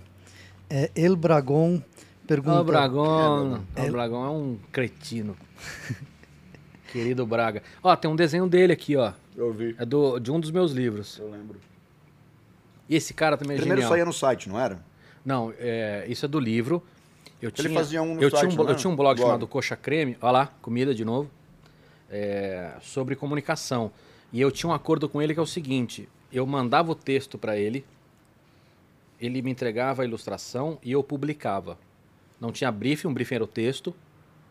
E não tinha, e não tinha aprovação. é E não isso. tinha. Não, não, mas, cara, você trabalhou como editor, você sabe que não é assim. Não, em editora é. Não, tudo bem, mas você jornal é. Tá bom. Mas, eu, eu falei com o Batistão aqui, a gente falou de, das chatices de. Mas não tinha aprovação. E aí, cara, muitos dos meus textos eram textos de crítica. Meu, você lia o texto, era uma crítica.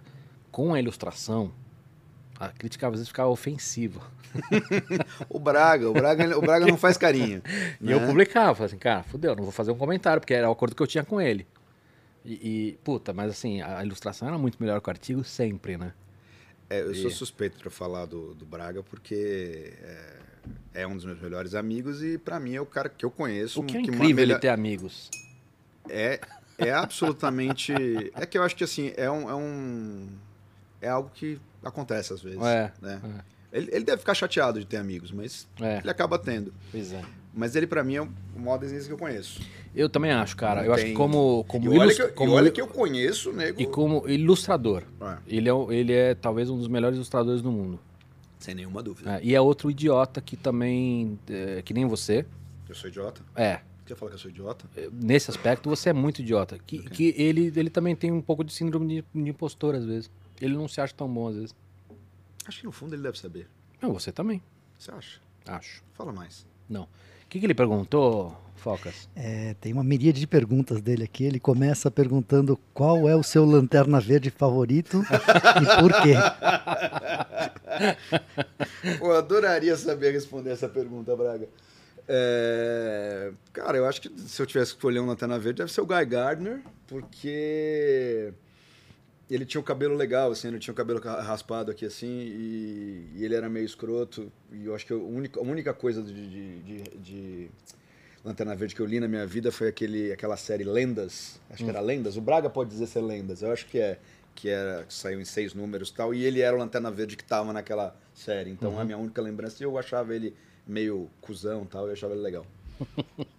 que mais, Focas? Acho que está respondida essa. Ele pergunta: é uma HQ do Salsi Fufu e Papai Papudo está nos planos? Minissérie ou aventura solo? Cara, vem, vem coisa boa por aí, hein? A gente tá, tá fechando com, com, com, com gente de fora do Brasil para lançar isso primeiro na Suécia, mas a ideia é depois da Suécia lançar o Salsi Fufu aqui no Brasil. É sério isso? não, porque dá pra esperar de tudo. Esses, esses Não, mas trabalhos. seria legal, eu faria. Eu e o Braga, uma- um, um gibi do Salsi Fufu. Esses, esses trabalhos, vocês deviam fazer, cara. Aí. Vocês deviam fazer. Abre o Instagram. O que atrapalha a gente é ter que trabalhar. Lance agora é rede social, cara, Né? não é papel. Abre o Instagram, vai fazer um sucesso. Vão ganhar muitos recebíveis da semana. Acho que eu quero viver de recebível, meu Vai, filho. é bom. Né? Ó, deixa eu te perguntar uma, uma, uma coisa. Esses dois trabalhos que você tá trabalhando, os dois livros, Hum. você pode falar alguma coisa sobre eles ou não? Não. Ah. Não posso. Um pra cá, um pra fora. Legal. Quer dizer, o... Não, não, depois pode É. vir, depois pode ir, mas é, é um pra cá e um pra fora. Legal. Como é que você trabalha com editora de fora, cara? Você tem que, você tem um agente lá, alguma coisa? Não. Aí você tem Não. que conhecer os caras, o- É. os caras chegam até você pelo trabalho. A, a, a Marvel e a DC eh, foi uma coisa meio que. Sinceramente, eh, eh, eu não tinha, por exemplo, eu não tinha um, um Lanterna Verde predileto. Então, apesar de gostar muito de quadrinho, eu. Eu não vou perguntar pra você o que, que você prefere mais, se é Marvel ou DC, porque você trabalha pra ambos, né? É.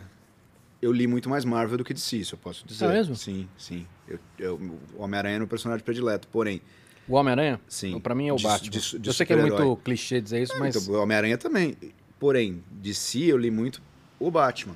Li, eh, li muito as, as graphic novels, tipo Cavaleiro das Trevas, Piada Mortal, essas coisas. Ah, são os clássicos, né? Sim. E, mas de, de mês, assim, Homem-Aranha. Muito mais do que qualquer outra coisa. Li a- e outras coisas da Marvel, Hulk. E li muito Lobo. Lembra que tinha uma época nos Lobo anos 90? Solitário? Que, não, não, Lobo, Lobo mesmo. Da, Ah, o Lobo, puta, eu acho tão sem graça. Eu achava cara. muito legal. Nos anos 90, E a, pô, a prova que eu não sou nerd mesmo é que esses personagens. eu- eu achava muito Como legal. Thor, cara. Thor. Agora com o cinema ele voltou, ele ficou. Mas não. Guardiões da Galáxia, pra mim, nunca foi. Não fala assim, ó. Tá Não, não, então, cara, mas agora.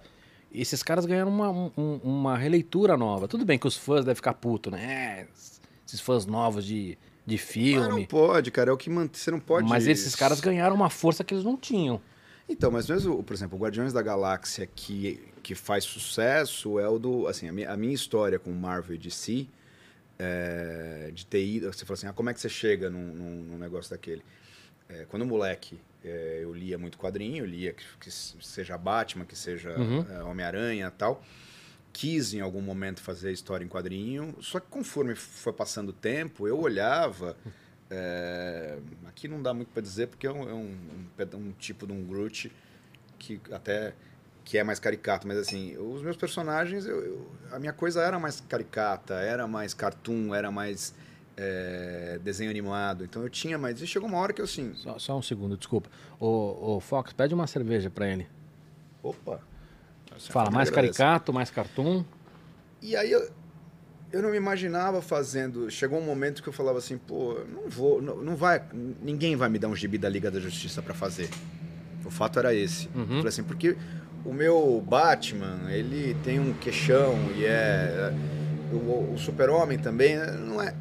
Porém, a gente é, quando eu penso em fazer história em quadrinho pela primeira vez na vida, a gente está falando da década de 80. Se você pegar gibis da banca da, da década de 80, eles têm um certo padrão. Hoje em dia você tem mais. É óbvio que o, meu um, um estilo mais cartoon, que se- seja o meu, que seja é, caras mais, mais técnicos e mais. É, o estilo também, cartoon, por exemplo, Humberto Ramos, o. é, deixa eu ver, Scott, é, Scott Young, são caras que têm um traço mais cartoon e tal. E eles têm espaço, né? É, então existe uma chance de eu fazer isso hoje, mas eu não imaginava. Tanto é que eu, é, eu começo a fazer quadrinho e minha história em quadrinho tem galinha, porco, alienígena, monstro japonês. E é, é esse caminho. né? Só que eu falei alienígenas e galinhas. Né? Então vai para isso. E aí acaba. é, por- quando eu lanço minha primeira, a- meu primeiro gibi nos Estados Unidos, que é um compilado de monstros, birds e. Obrigado, Fernando. Opa. Monstros, birds e. Eu acho que eu vou na garrafa, pode? Não, Então tá bom. é feio. Cheers. Cheers. Aí você lança lá o compilado. E o, o Andy Lanning, que é um, um dos caras, o Andy Lanning e o Dan Abnett, eles criaram essa, esse Guardiões da Galáxia que foi transportado pro, pro cinema, né? Que é o que tem o Rocket, o Groot, o, o Senhor das Galáxias, é isso? Isso. É. Tá sendo cancelado agora. Ele tá sendo cancelado? Ele ou o ator? O ator. Ah, tá. Né? E aí ele. Ele, ele, é, ele é inglês, mora na Inglaterra, e ele comprou o, o- o- esse compilado da Dark Horse lá. E aí ele me achou no Facebook, e eu não tenho Facebook. Nós não Face- vamos entrar nessa discussão. eu não tenho Facebook, mas tem um Facebook de. De, De fã? De fã. Do, inclusive do Gabriel, um cara muito, muito gente boa, que fez. Uma época, acabei até conhecendo o cara, muito de vira e mexe, a gente se fala. Mas ele falou, Gustavo, ele sempre, o que eu postava no, no Instagram, no Twitter, ele, ele punha lá. Ele falou, pô, o cara mandou isso aqui, acho que é um cara da Marvel. Aí eu olhei ali e falei, pô.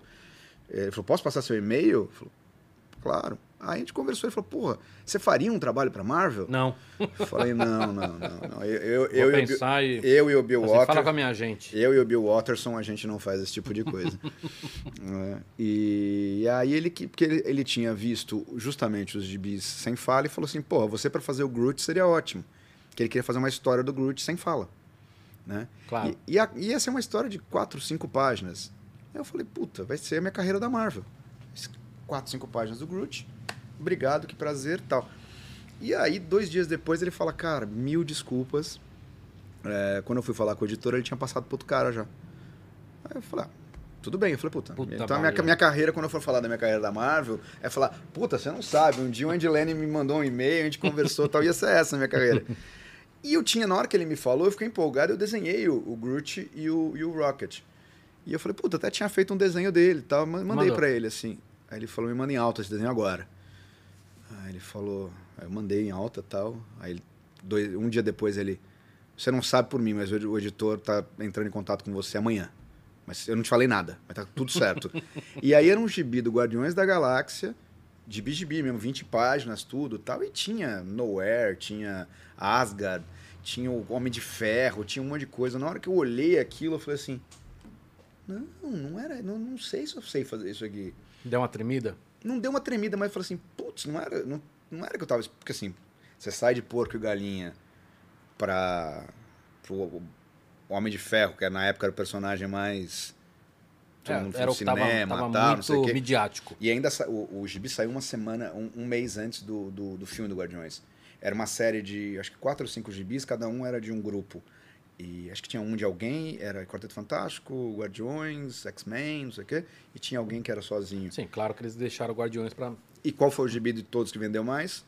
Esse, por causa do filme. Então foi ótimo. Qual é o seu desenho? Bom que foi.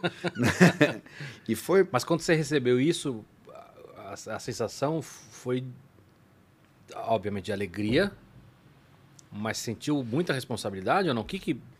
Não, eu não ligo pra muita responsabilidade. Eu gosto. Eu falo assim, puta, que legal. Eu vou ter Mas que você fazer achou isso que você não tinha traço pra isso? Não entendi. Você... Não é. não- eu falei assim, pera lá. E, e o, o, o editor que estava cuidando dessa série era o editor que foi o primeiro trabalho dele. Depois eu fiz várias. Como ele era assistente, era o primeiro dele sozinho. Uhum. E eu percebi que ele estava meio assim. Porém, eu tive uma, uma certa sorte. O Andy Lanning, que é um cara, uma puta carreira e tal, chegou uma hora, em alguns momentos ele fez assim, ó. Não, não, deixa o Gustavo que ele vai fazer de. Nunca tinha trabalhado comigo na vida, não me conhecia. Então, então esse, esse bate-bola rolou bastante, então. Sim, por exemplo, o Andy e o Ron Mars, aí o outro, aí como foi um gibi, eh, foi esse gibi grande, o Ron Mars foi escrever também, que fez, por exemplo, pro, pro Braga, especialmente pro Braga, ele fez eh, Lanterna Verde há muito tempo, né? Vou perguntar pro Ron qual é o predileto dele. Eh, Então, os dois ficaram super amigos meus. Assim, vou para os Estados Unidos, vejo os caras. ou Uma vez eu estava em Nova York e o Ron Mars mora, sei lá, cento e poucos quilômetros, pegou o carro para ir lá, Uhum. para almoçar tal. Então, isso foi muito legal. E, essa, e esse, isso acontece não com todos os escritores. Não é com todo mundo que casa legal. Com eles casou muito bem ao ponto de ficar, virarem amigos, tal, tá sempre com eles quando tô lá. É, mas é, me, me deu uma preocupação por isso, assim, pô, pera lá, uma coisa é desenhar é, o meu estilo, eu tô fazendo e eles têm todo o direito de quando eu, é, quando eu fizer o, sei lá, o, o Homem de Ferro, virar pra mim e falar, pô, não, não, a gente quer o Homem de Ferro assim, é deles, não é meu. Mas não teve. Teve uma coisa do editor no começo, falou assim, Gustavo, é, tenta desenhar eles um pouco mais heróicos, porque deve ter olhado as páginas que o Andy mandou, mais heróicos e tal, mas pô, o, o, no, no- o traço que você mandou no, no Rocket e o Groot tá perfeito, tá tudo ótimo, adoramos, pode ir. E não teve, e trabalhei com esse cara muito, e nunca tive nenhum problema. Legal. O que, que, mais que o Braga tinha perguntado, Focas? É, tem aí talvez a pergunta dele mais importante que diz: o alcoolismo tem um papel importante na vida de um desenhista? Ah, e se não tem, deveria ter? Eu acho que muito. Por exemplo, o Braga. é,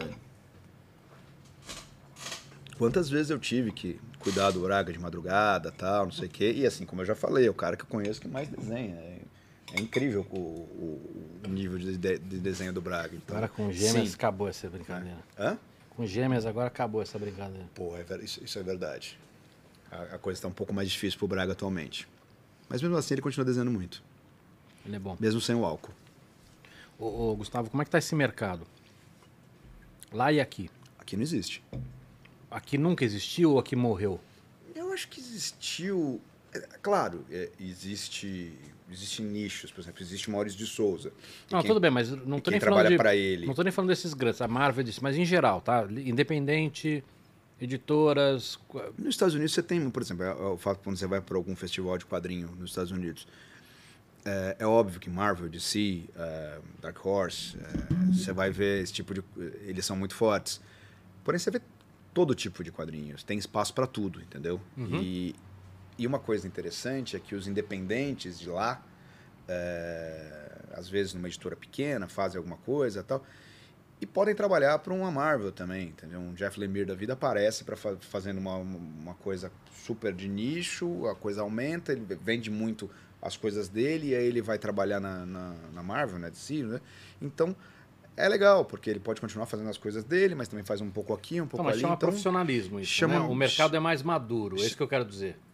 Para no mercado. Tem mercado. Se tem mercado, eles funciona. Como é É diferente. Eu não aguento mais, Cava. Obrigado. Eu vou já já, mas Tá bom. é, tá?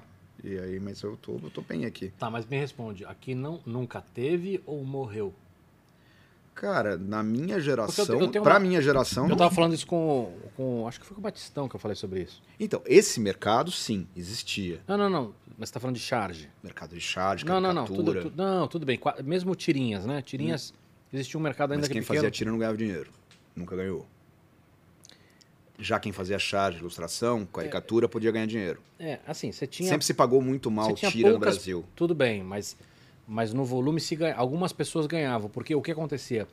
Esse cara fazia. Vou dar um exemplo idiota, tá? É, é, Você vai dar um exemplo que vai, vai encaixar nos Estados Unidos, não no Brasil. Vai. Não, tudo bem, vamos lá. Eu, eu conheço caras que o cara, o cara cobrava 100 reais a, a tira, o que é um o, o que é um absurdo de ridículo de baixo. 100 reais. O cara fazia uma tirinha.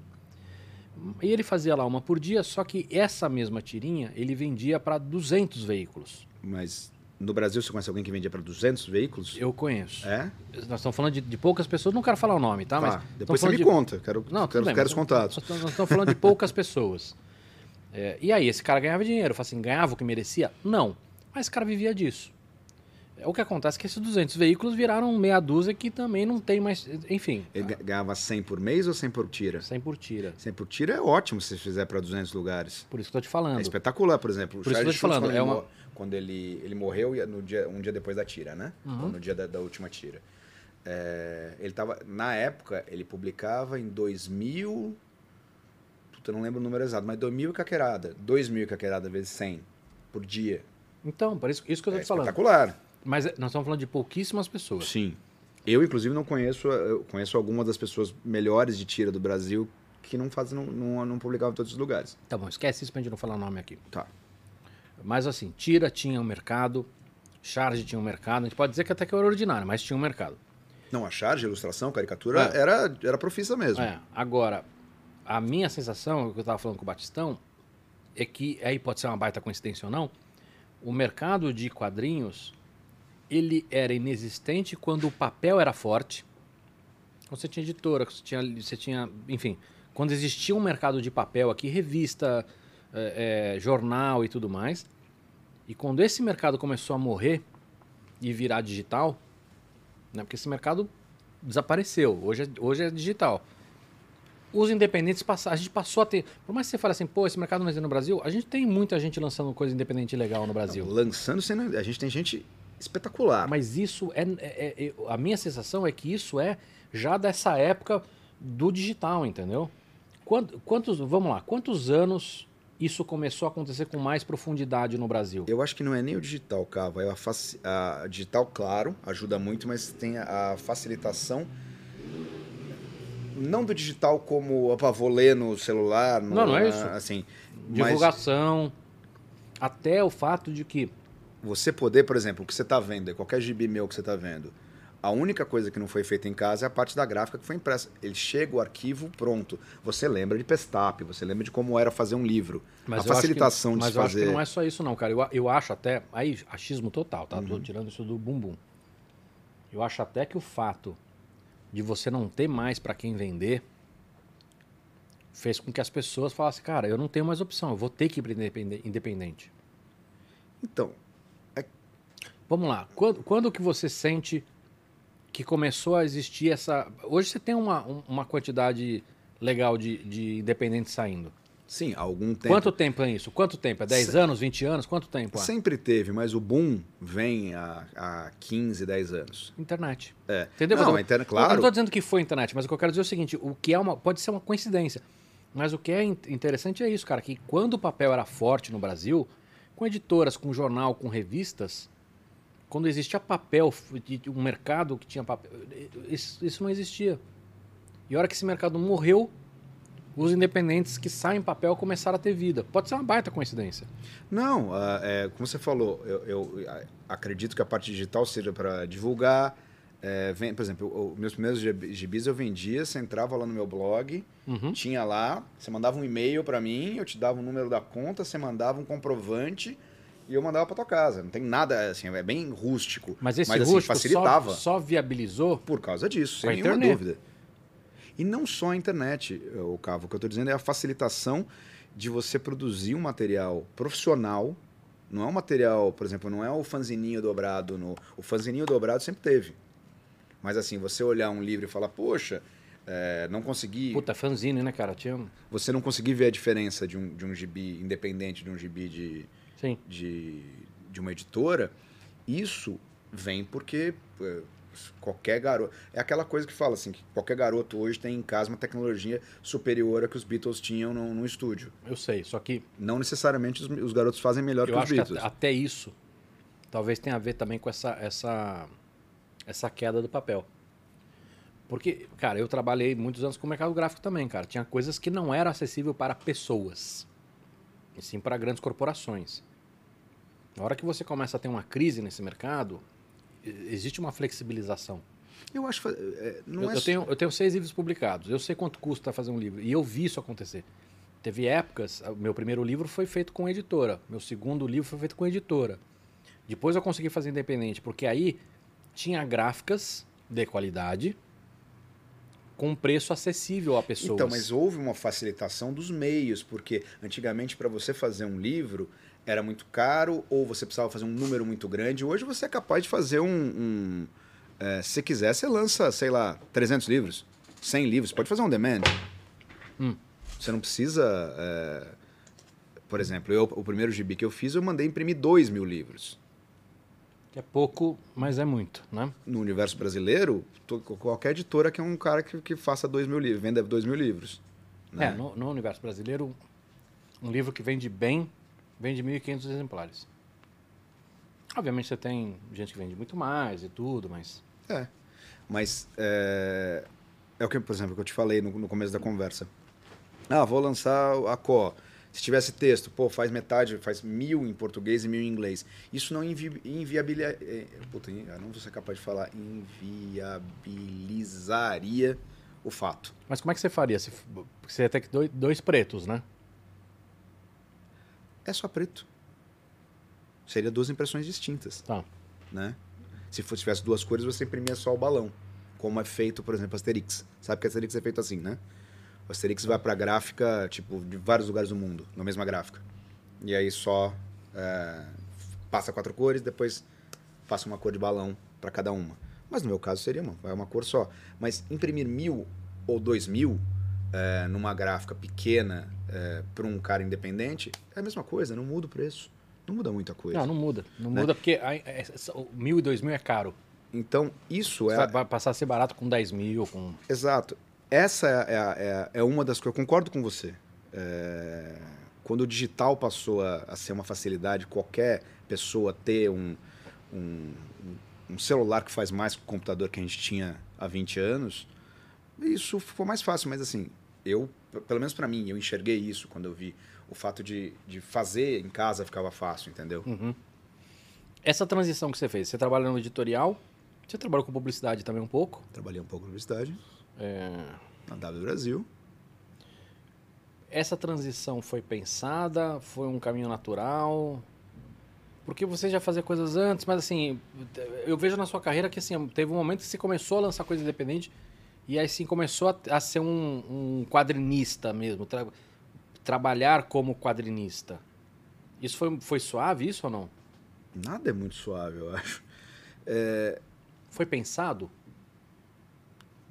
não foi pensado fazer uma coisa só. Co- Como eu disse, lá atrás, é, eu olhava e queria fazer, quando eu era moleque, eu queria fazer cartoon, queria fazer é, charge, queria fazer é, história em quadrinho, eu queria fazer tudo. Não era assim, poxa, eu quero ser isso. Por exemplo, eu vejo muito moleque, é, às vezes vai em lançamento, em bate-papo, tal, por convenção muito, que tem, sei lá, 10, 15 anos e quer fazer super-herói. E é isso que ele quer fazer da vida. Não, quero fazer gibi de super-herói. Eu não tinha isso, assim, eu queria fazer coisa com super-herói, queria fazer cartoon, queria fazer chart, queria fazer caricatura. É, aos poucos o design gráfico foi uma coisa que me encantou e eu comecei a gostar de fazer e até priorizar em alguns momentos. Então, não, aí para mim, lá atrás, para um cara, para um, um moleque crescendo nos anos 80, decidiu o que ia fazer nos anos 80, começou a trabalhar nos anos 90, o plausível era começar pelo, pela charge. Uhum. Pelo desenho para o jornal, pelo desenho para a revista, que foi para o universo que eu fui. E aí eu vou trabalhar, trabalhava no Diário de Bauru, depois vim para cá, fui trabalhar como designer na Abril, arranjei uma, lembra do você lembra obviamente do boom da internet, lembra do, do como é que chamava o site? Super 11. Não lembro. É não, um é, só- não é da minha época. Foi, não era, é, já é bem depois. É, É, bem depois é mesmo. bem cara. depois mesmo. O Super 11 foi o primeiro site, foi antes do IG, que era o site de internet gratuita. E aí eu fui trabalhar lá, trabalhei um mês, os caras fecharam e não me pagaram um centavo, né? Ah. Mas assim, eu fui trabalhar, saí da, da Abril trabalhando com design para trabalhar com... Só que assim, aí eu vou, começo a trabalhar no lance, fazendo charge. E ao mesmo tempo eu publicava em puta, quase trocentas revistas. Então eu tinha muito trabalho. Aí vem a mudança. As revistas começam a diminuir, os jornais começam a diminuir, os que continuam pagam cada vez pior, pagam coisas assustadoras, jornais grandes que pagam misérias, jornais que têm a pachorra de demitir em um mês de, de- de distância o Batistão e o Loredano. Não, não, não é aceitável. São dois gênios, né? Não, não são, são dois dos maiores caricaturistas da história do, do mundo, não do Brasil. E um jornal vai e demite falei isso um, pra ele, depois... ele- ele não, ficou isso é um todo- clássico dele. Pô, você acha mesmo? Ah. E essa é umidade incrível. é real, isso que é o pior. Não, é super real. No caso dele é super real. Ele é, ele é isso mesmo. Ele é incrível. Ele é foda. Tirando o paladar. Ele tem um paladar complicado. Mas enfim, Mas o, o, o tá mercado foi diminuindo pra mim. Mas olha só, você está descrevendo a minha teoria ali, cara. Você está descrevendo isso, cara. O, o mercado foi diminuindo e, e tá fazendo um caras como você ter que seguir Mas- um outro caminho. É assim, eu, eu já tinha começado a fazer quadrinho, quando vai diminuindo até, por exemplo, o lance me demite. Né? Porque eu era caríssimo pro lance. É, imagina, uma fortuna que você ganhava lá. Aí. Quanto, ele- quanto, não sei se você quer falar de valores, mas quanto custava uma, uma para um cara que é frila e fazia uma caricatura para um jornal? Quanto ele cobrava?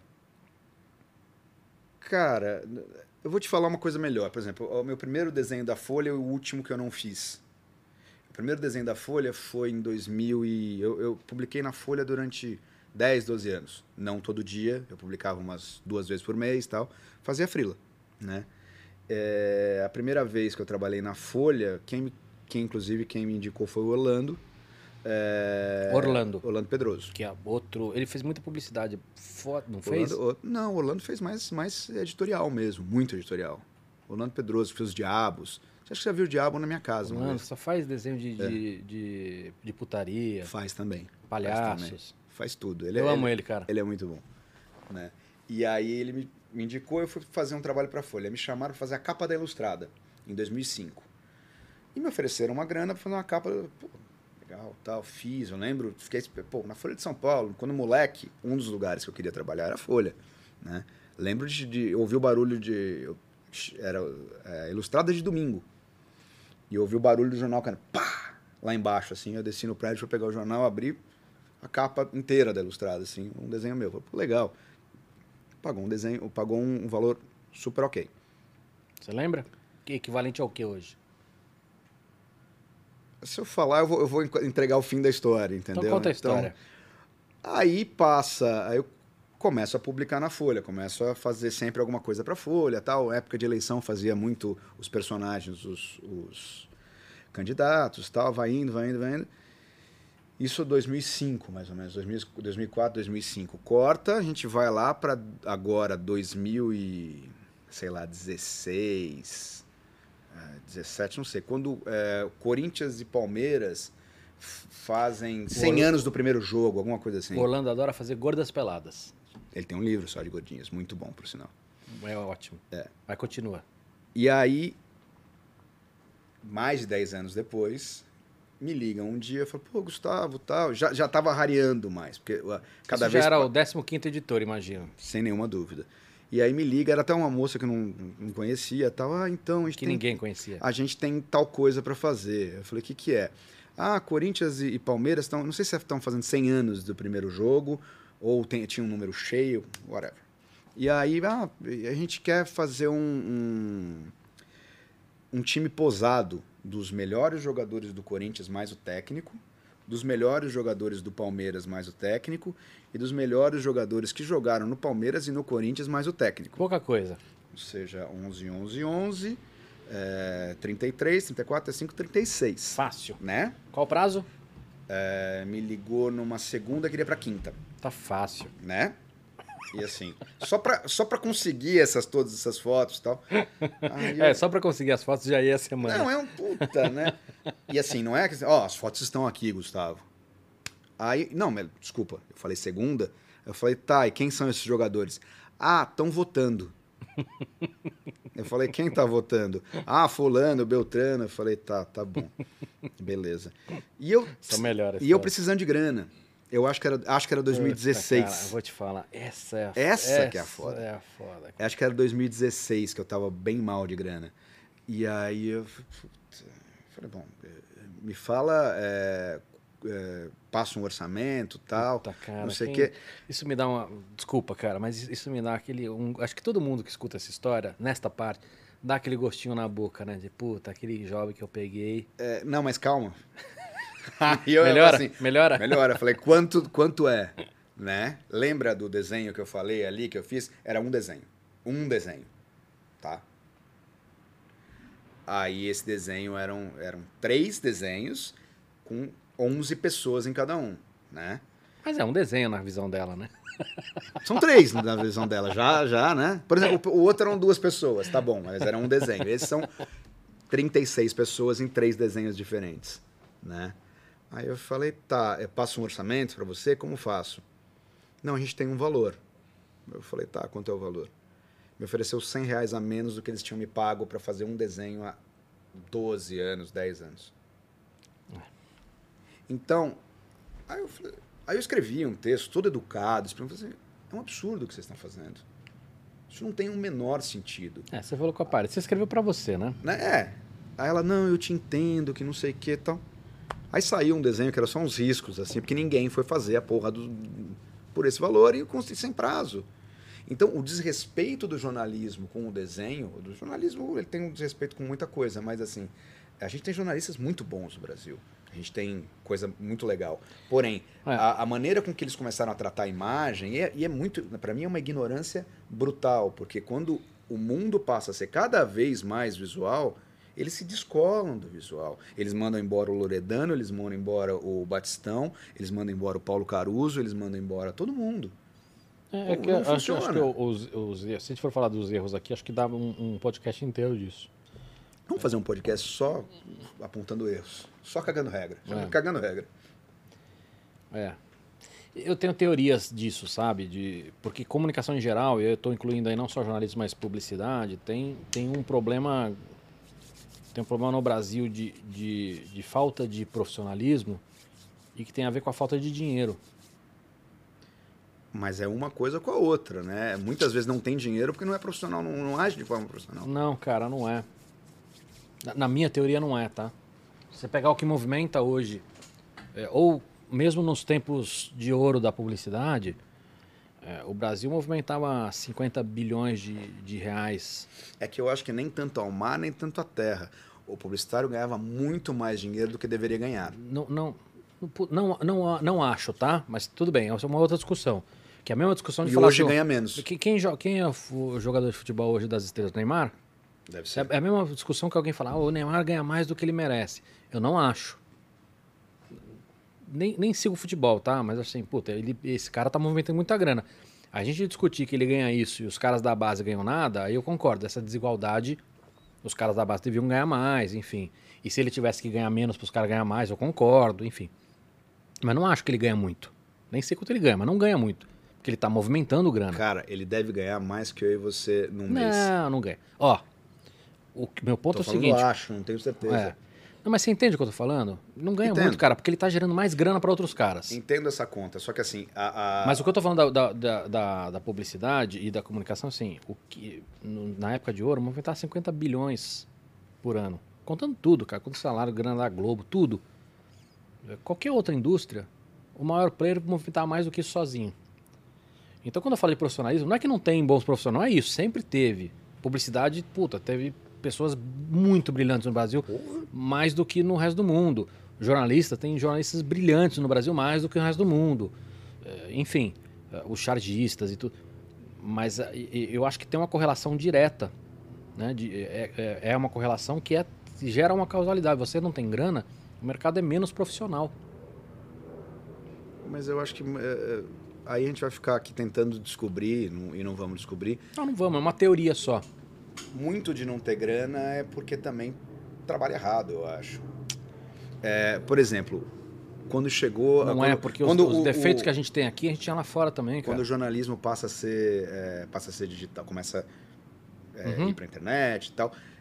E para colocar na cabeça dos jornalistas, dos editores tal, o que, que você vende não é papel. Você não vende notícia impressa, Então, mas você essa, não vai, essa você vende discussão- notícia, você vende Mas essa- opinião, charge, é, que tanto não, não, faz ser mais, impresso. mais do que isso, você vende curadoria, você vende. Enfim, a gente pode ter essa discussão, Sim. mas este erro todas as indústrias cometeram e continuam cometendo. Tem um cara que morreu no passado, o Clayton Christensen, do cara de Harvard, que ele explicou por que isso acontece. Chama o dilema da inovação. Ele explicou, ele, ele explicou por que, que empresas, mesmo bem geridas e bem administradas, caem quando uma inovação de ruptura acontece. Então, assim, tudo isso que você está falando, a, a entrada do digital, cara, a quantidade de erros que foram cometidos é brutal, mas não pelo jornalismo, por todo mundo. É a música- só a música passou por isso. quando- é aquela A- coisa, a quando, TV quando a, a TV música tá- passa a ser, ser- ser de graça, né? Que tem aquele É, a TV está passando por isso, É. a- a- as- todas as indústrias, cara, estão passando por isso. Né? Algumas são mais, mais declaradas, né? como taxista, como jornalista, como músico, mas todo mundo passa por isso. Eu acho que é um pouco mais, mais complexo do que isso. É, Tem perguntas, Foca? Temos aqui uma pergunta de Milian Erian Vaz 3 ou terceiro, terceira, não sei. É, boa noite. Como é a diferença em lidar na criação de próprias histórias para publicar em relação com trabalhar com propriedades já existentes, como no caso da DC? é um- você tem um desapego já de começo muito. Uma coisa é, por exemplo, aqui, Homem-Aranha. É, vou desenhar Homem-Aranha. Pô, todo mundo já desenhou Homem-Aranha. É, só que assim, você tem uma ligação com ele, porque você, a primeira vez que eu vi Homem-Aranha, eu era uma criança de 3 anos de idade. A primeira lembrança que eu tenho de ler um gibi do Homem-Aranha, eu tinha, sei lá, 5, 6 anos de idade. Então você tem essa lembrança. Com Batman, Homem-Aranha, o que quer que seja, personagens obscuros que às vezes você faz. Mas você sabe que ele não é seu. Mas eles são tão grandes que ele acaba tendo um pouquinho seu. É, tem um pouco de. de- Você tem uma familiaridade com, com esses personagens. Isso, é- isso é um fato. Mas, assim, é, principalmente, eu escrevi pouquíssimas histórias para DC e para Marvel. A, ma- a maioria das coisas eu só ilustrei. Então é meio que um trabalho. É um trabalho legal, porque são personagens que eu gosto. E alguns rote- roteiristas são melhores que os outros. Quando tem um roteirista muito legal, é muito legal fazer. E, mas é mais, é mais livre, né? É muito mais. é, não quer dizer mais livre, mais livre é fazer o seu, né? Esse é uma coisa que você tem uma liberdade dentro do que tem ali, mas você, hora, ó, o jogo é assim. Você vai jogar como os caras vão falar pra você jogar.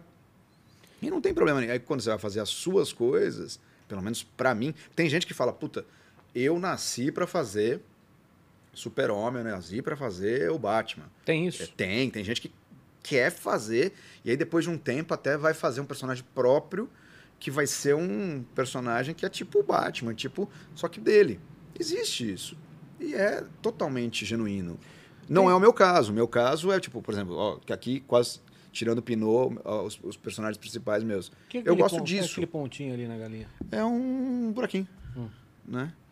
Ô, Gustavo, tem uma questão psicológica também de, de trampo, porque assim, quando você faz um negócio para Marvel e DC, ainda que você tenha a questão de aprovações e tudo, você sabe que o, o que não é teu, de certa forma, eh, vai ter sucesso? Porque você está na mão de uma editora grande, do mercado grande, não tem um pouco dessa história? Não, não sei se sucesso. Mesmo porque, é, a- por exemplo, quando eu desenho porco, galinha, elefante, não sei o quê, a comparação com o outro é muito difícil.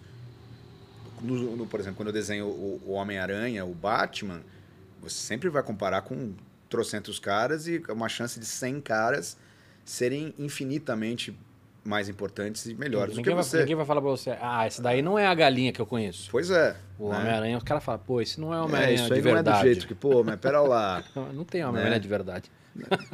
Então, tem gente que acha que tem, né? Esse não é o Super-Homem. Super Por exemplo, eu conheço, não.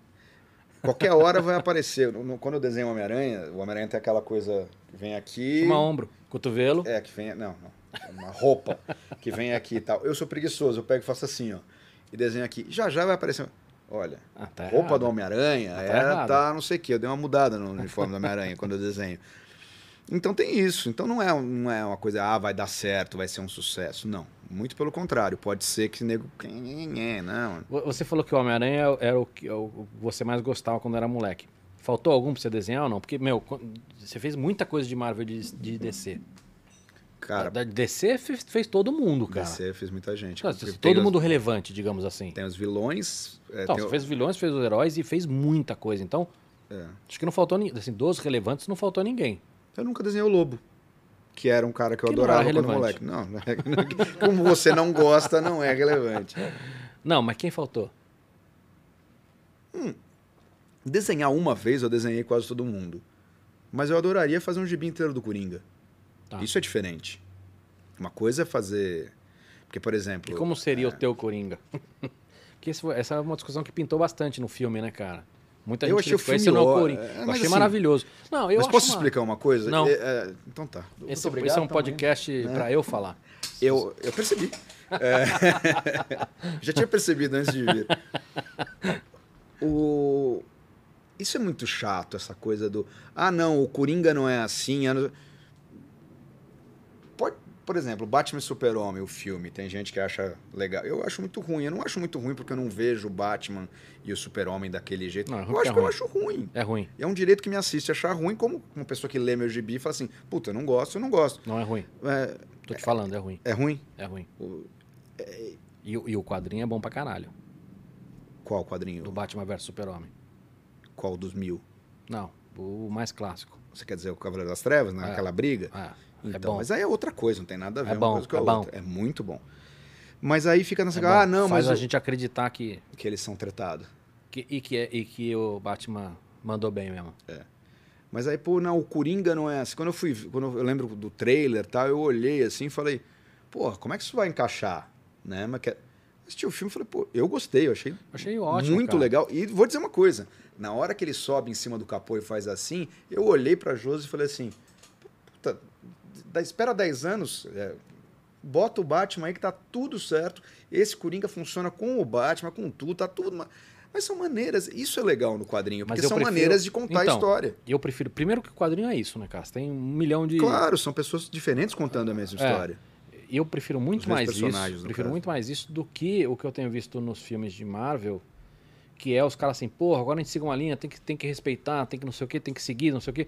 E aí, cara, tem uma coisa que aí acho que tem nos quadrinhos também, cara, que os caras precisam estar sempre escalando, né?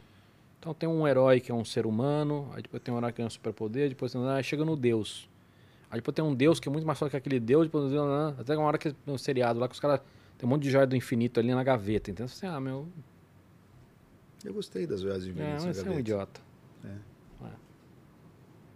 É, é- chega, chega uma hora que assim, você, você, você joga fora aquele pedaço, entendeu? Mas isso é o quadrinho, porque assim, vamos falar, a gente tá falando de personagens que têm 80 anos, ou por exemplo, os da- DC, tem tudo 80 anos. Já contaram todas as histórias. Mas acho que dá pra contar mais, cara. Claro que dá. Justamente por isso, ainda você pode ir no, ci- mudando Ainda mais no cinema, fazendo, cara. Você tem um claro. puta monte de história legal pra contar. Eu acho que como fizeram com o Coringa, é, é uma coisa muito parecida com o que começaram a fazer na década de 80 com as graphic novels, que ganhou, por exemplo, a, a minha geração, por exemplo, eu, Braga, é, começamos a ler ali e nos afeiçoamos por esses personagens nessa época. Que cada um fazia um, por exemplo, a maneira que o Frank Miller fez o Calor das Trevas é diferente da, da, da, da- da Piada Mortal, por exemplo. São coisas absolutamente distintas. Mas as duas são maravilhosas. E é legal, isso que é bacana. Ah. Então, eu acho que poderia sempre ter um, ah, um filme do, do Coringa de um jeito, um outro Coringa do outro, um outro Eu do acho também, outro, cara. Claro. Eu acho também. Queria, queria, quero saber do seu processo criativo. É, você já explicou que você, você pensa na história, você pensa no coisa, às vezes tem coisa que nasce de, de alguma fagulha, putz, isso aqui é legal, etc. Mas na hora, de, na hora de fazer o trabalho mesmo, você faz um desenho no, no lápis, um RAF no lápis, passa o nanquim. Como é que, me conta esse, esse passo a passo. Como eu falei, tem escrito tudo. Por exemplo, você vê um gibi inteiro que não tem fala. Ele todo foi escrito, escrito. Mesmo quando é só para mim. Eu escrevo. É, mesmo que não seja para mostrar para editor nenhum, mas eu escrevo, por exemplo, a Có é, tem um texto base do que vai acontecer, aí depois tem um roteiro Como como. de cinema, uma galinha Exatamente, entra. é, visão de fora, Uhum. é, você chega dentro, o cara assistindo televisão, vira por trás, você vê que ele tá assistindo Golias, papapá, papapá. Eu acho muito. Eu acho incrível você, você descrever isso sem ter o desenho, cara. Mas o desenho tá aqui, né? Enquanto só tô eu e eu, não tem problema. O problema é Tá, você mas explicar mas pra você você. desenhou ele na sua cabeça? Eu vejo bem melhor do que eu faço na cabeça. Quando eu mesmo? desenho, ele não fica tão bom, mas o que eu tô vendo é bom. Eu imagino um, um puta traço bom. Aí, quando eu desenho, é mais complicado, mas você consegue ver na sua cabeça o que você quer contar. E aí você vai escrevendo. E aí escreve tudo. Aí, como eu falei, por exemplo, é, Eu, eu, eu, eu, eu realmente achava que você saía rabiscando e Não. ali você estava criando. não, não, fica na, na. É óbvio que na hora que você vai desenhar, Não, tudo bem, elementos alterar, gráficos você. Ou é, isso aqui não ficou tão bom, vou mudar, mas. Às vezes tem coisas que você pensa que não funcionam no papel. Muito acontece. É, mas Pô, mas assim, é incrível isso, cara, de você desenhar na cabeça. por exemplo, o cara que melhor desenha na cabeça é o cara que a gente acabou de falar que é o melhor desenhista. O Braga, tudo na cabeça dele é invertido. Ele vê invertido. Só que ele, guarda nasceu na do cabeça. avesso, né, cara? É, tem isso. Por exemplo, ele guarda na cabeça. Isso é, é- prova um bom desenhista. O bom desenhista consegue, é, por exemplo, vou aqui desenhar e eu tenho você na minha cabeça aqui. Eu estava olhando para você, então eu não tenho isso. O Braga tem. Eu tenho a coisa mais assim, pô, na minha cabeça eu vejo assim, vou contar uma história que vai ter, começar com o Hulk e com o Wolverine, vai. E eles estão numa, numa lanchonete e tal. Então eu imagino eles ali, mas é uma coisa meio blur. Quanto melhor o desenhista, é mais nítido. É mais, assim, você vê que o cara tem uma imagem na cabeça lá. O Braga tem isso, a gente já descobriu é, com testes, a gente fazia testes no Braga, assim, pra ver como fazia. E, e e era espelhado, era perfeito e espelhado. É, deve, a neurociência deve explicar isso de Deve, alguma deve maneira. ter uma explicação. O Maurício seria um cara bom para entender isso, que o Maurício junta outra parte do. Hum. Né? É, mas eu penso no que eu quero, como é, e aí escrevo tudo. Eu tenho a imagem mais ou menos na cabeça, o que, que eu quero contar, e às vezes não tem a imagem perfeita, mas tem o que eu quero contar. E aí tá tudo escrito, eu tenho que dividir em páginas, como eu te falei. Ah, vão Mas ser aí tem uma, 32. aí tá, aí vamos lá, aí você vai fazer uma primeira página. Você tem uma ciência nos quadrinhos de como dividir isso daí, de como aí, aí isso que eu quero saber. Aí a primeira coisa que você faz é o quadrinho, o, o quadradinho? Ou você Quando- faz o porque assim, você, Tá tudo escrito. Tá tudo escrito, mas Aí nesse eu escrito venho já e tá definido. pego. Mas já tá definido, por exemplo, na página 1 vai ter, ó, quer ver? Não, nesse para mim não. Quando, por exemplo, às vezes o roteiro chega para mim, sim. Ó, é- eu tenho uma página aqui que tem três quadrinhos e outra que tem três também, só que uma posição é diferente. Isso não tá definido. no roteiro escrito, às vezes, é, como eu tô escrevendo e eu tô, às vezes eu vejo a página na cabeça já. Tá. Tenho uma ideia do que vai na, na, na página. Uhum. Às vezes não, às vezes, bom, eu tenho que contar isso porque eu quero contar para ser interessante a história por causa disso. E aí quando eu vou pro papel, que eu tenho que é, deixar graficamente interessante e plausível de contar. Aí eu vou e desenho pequenininho assim, ó. É, Você desenha bem mulher pelada. desenho bem mulher pelada? Quando você, eu desenhava muito mulher pelada quando eu era adolescente. Você fazia isso também ou não? Não, desenhava, desenhava mais galinha, porco, mas, mas também desenhava mulher pelada. Tá, vamos Mas mudar continuo de desenhando, desenhando, né? É, um pouco de tudo. Vamos, vamos mudar de assunto. É, mas vai, aí beleza, aí você começa a desenhar, aí você pega, o- faz no lápis. Eu não faço a página. Eu faço umas pagininhas pequenininhas só pra, assim, bom, cabem 32? Sabe? Porque senão você vai desenhando e chega lá na. Tá, ah, então- tá faltando um pedaço. Entendi. Então você- aí você faz um esquemáticozinhos ali pra ver se, Você vai se indo. realmente tudo aquilo que É. você desenhou vai caber em, qua- em 32 ou não, vai ter que mudar. Isso, Tá. exatamente. Mais simples e tal. Pô, porque, por exemplo, você chega pra uma outra aqui e fala, puta, eh, deixa eu jogar um quadro pra cá. Entendi. Tá. Eu faço isso no Excel. Quando eu, vou fazer uma apresentação, eu vou fazer uma aula, alguma que, que é coisa. Excel? É um, é um programa que veio do, do VisiCalc, O que, que é VisiCalc? que é da sua época. Eu não, eu não, não, eu não transo coisa da... da- O o, o Excel é, é Microsoft. É. Não transo Microsoft. eu sou... Quem colocava os programas no meu computador era o Maurício. É. E, e- e ele se negava a colocar qualquer coisa que tivesse alguma ligação com a Microsoft.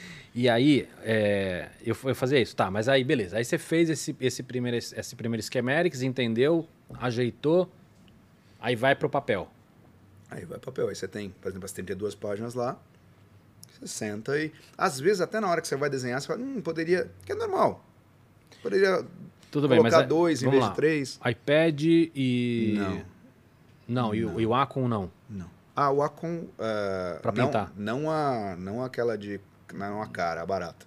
A barata é o que, que você Assim. não tem o display. Né? Tá. É, Eu pinto ali. Eu comprei um iPad Pro com pencil, para aprender a pintar. Usar ele para pintar. mas só pra pintar.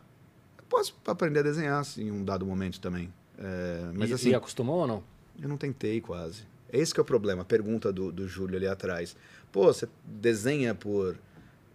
O certo seria, por exemplo, fiz um desenho qualquer, né, então vou colorir e tal. Sempre que eu vou colorir algum des... que seja um desenho que não seja, eh, vai, profissional, alguma coisa, não é, não é para ninguém, é algo simples que eu só vou pôr na internet e tal, eh, eu poderia fazer isso.